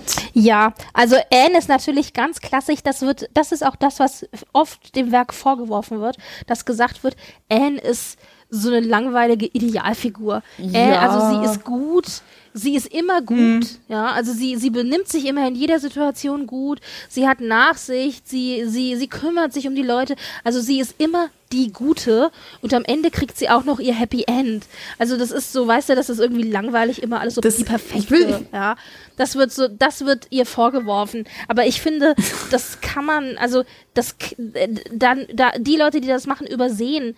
Ich finde einiges an der Figur. Nee, ich wollte eigentlich auch nicht Anne als Beispiel nehmen. Ich finde tatsächlich, dass, dass das auch hier in wie meisten Austins Werk sind ihre Motive sind zeitlos und dass man ne, dass man über eine alte Liebe quasi nochmal stolpert und dann ist doch vielleicht noch was da und so weiter, aber man kann nicht dazu stehen. Das ist auch etwas, was wir heute immer noch erleben. Nein, ich dachte eher hinsichtlich ihrer Nebencharaktere, dass ihr Vater so oberflächlich ist, dass ihre Schwester so oberflächlich ist, dass die ganze Sache mit Sir William Elliot so ganz klar abgehandelt ist, ne, dass er eigentlich auch so ein schwarz-weiß Charakter ist, also ein schwarzer Charakter, also ein Charakter nicht schwarz, ne? Mhm. Und dass dann auch Mrs. Clay quasi seine, ähm, äh, ja, seine Mistress über die haben wir gar nicht ja, geredet, aber ja. Mistress wird, damit, äh, damit Sir Walter auf keinen Fall was mit Miss Clay anfangen kann ähm, und so weiter und so fort. Und das ist halt eher aus Schriftsteller, also nicht aus unbedingt aus Konsumentensicht, aber aus schriftstellerischer Sicht finde ich, das versuche ich zum Beispiel meine Charaktere, auch wenn ich sie nicht unbedingt mag, ihnen immer so ein bisschen mehr Hintergrund zu geben. Jetzt sage ich aber, es ist auch gewollt, weil ja James Ostens Werkzeug war die Ironie. Und es war die Übertreibung. Und ja. diese Charakter sind sehr übertrieben. Dementsprechend sind sie halt gewollt Abziehfiguren, weil man auch dahinter nicht viel mehr sehen sollte da sie halt eine Überspitzung mhm. sind der richtigen Figuren. Ja. ja, manchmal denke ich, schade, manchmal denke ich, würde gern zum Beispiel, muss ja nicht auch ein Persuasion sein, also, zum Beispiel ein Mr. Collins. Sie wird mehr mal der, aus der Innenwelt von Mr. Collins was erfahren. Ich, ich, ich, würde Ja. mir vermutlich nicht gefallen. Ganz sicher nicht gefallen. Aber manchmal wünschte ich mir noch ein bisschen mehr Hintergrund, aber das ist halt, ja, es war halt Jane Austen, das war ihr Stil und das an sich, das lege ich ihr jetzt nicht irgendwie als falsch an. Aber wie gesagt, das, das, äh, da habe ich immer das Gefühl, dass, ja, dass wenn man halt, wenn man Jane Austen und, und so ihre Werkzeuge nicht so ganz kennt, dass man dann denken könnte, dass sie ähm, bis auf ihre Hauptcharaktere Charaktere manchmal wirklich Abziehfiguren einfach generiert. So, also ich, ich, könnte, ich könnte das nachvollziehen. Das ist falsch, aber ich kann es Ja. verstehen. Ja, also natürlich, es, gibt schon bestimmte stereotypische, also stereo, stereotypische Eigenschaften, die sich wiederfinden, auf jeden Fall. Aber das ist eben genau das, was du sagst. Das ist eben diese Ironie, mit der sie da spielt und dass sie, die sie auch absichtlich auf die, äh, über bestimmte Figuren drüber legt, ja. Ich finde auch sehr schön, dass man hier an den Figuren erkennen kann, dass in Persuasion im Grunde eine Entwicklung kulminiert. Also der Vater von Anne ist ein bisschen wie der Vater in Emma und ist ein bisschen wie der Vater in Stolz und Vorurteil und ist ein bisschen Aber wie der, weißt du, also ja, es ist eine du Kumulierung siehst von, die, ja, ja, ich verstehe, es ist so einzelne Aspekte Richtig. quasi zusammen und dann hast du Sir Walter Elliot, was kom komplett eine Katastrophe ist charakterlich.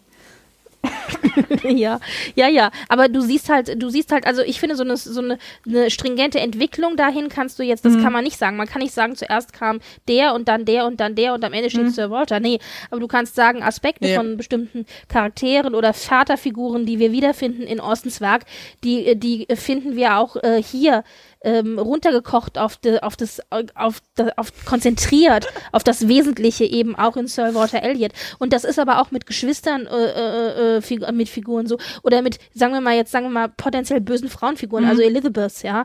Wir haben äh, in Elizabeth äh, finden sich so viele Aspekte wieder. Da findet sich eine Catherine de Bourgh genauso wieder ähm, wie eine, ähm, eine äh, Mrs. Bingley, eine Miss Bingley, Caroline Bingley. Zum ja. Beispiel, richtig, genau, also genau. Also da sind so ganz viele Dinge, die, äh, und da kann man natürlich jetzt böse Zungen würden dann eben sagen, Sie recycelt ja, ihre Figuren. äh, sie hat, genau, sie, sie hat keine Ideen und klaut einfach von sie selber und weil sie irgendwie ja, nicht in der Lage ist, was Neues zu erfinden. Aber, aber äh, im Gegensatz dazu, ich finde eben, dass sie das hier in Persuasion sehr stark, also sie hat es sehr stark runtergekocht auf den Kern. Also man hat so ein bisschen das Gefühl, in den anderen Romanen probiert sie noch so ein bisschen aus und hier weiß sie dann aber genau, worauf sie hinaus will und weiß auch genau, was sie präsentieren muss, damit dem Leser sofort klar ist, okay, das ist die Figur. Und das ist auch, das habe ich mal, ich habe mal ein Zitat gelesen von einem Kritiker von Jane Austen, der gesagt hat, ja, und das Schöne an Austen ist, dass sie Figuren hat, die Dinge tun und die, die, die Dinge sagen und die sagen dann irgendwas und plötzlich denkt man als Leser, Mom- du wa ich weiß genau, was, was für eine Figur das ist. Weil genau das eine, was diese Figur sagt, genau diesen Typ von Figur, den kenne ich, das ist meine Nachbarin. Ja, Oder eben, den kenne ich, das ist mein Nachbar Genau. gegenüber. Also sie schafft es mit ein, zwei Sätzen, Äußerungen, Dingen, schafft sie es, diese, dieses familiäre, dieses Vertraute aufzumachen und zu sagen, Moment, diesen Typ von Person kenne ich, ich weiß genau, wer das ist. Und das so zu schaffen, das ist natürlich auch eine Kunst. Auf jeden Fall, ja. Ja, das macht halt ihre Werke so Ja. zeitlos. Gut, Gut. ja, Lobhudelei, Lobhudelei, Lobhudelei. Also, wir mögen es und wir legen es Genau. euch ans Herz und wir werden dann das nächste Mal über die Verfilmungen Genau. sprechen. Und das nächste Mal, denke ich mal, wahrscheinlich zwei Monaten, oder? Werden wir sehen, wie schnell ich schneide. Keine Ahnung. Ich habe die Hoffnung, dass ich es nächste Woche schneide. Also wir werden sehen. Ja, Wir gucken wir mal. gucken mal. Alles klar, dann bis zum nächsten Mal. Bleibt uns Macht's dran. gut. Tschüss. Tschüss.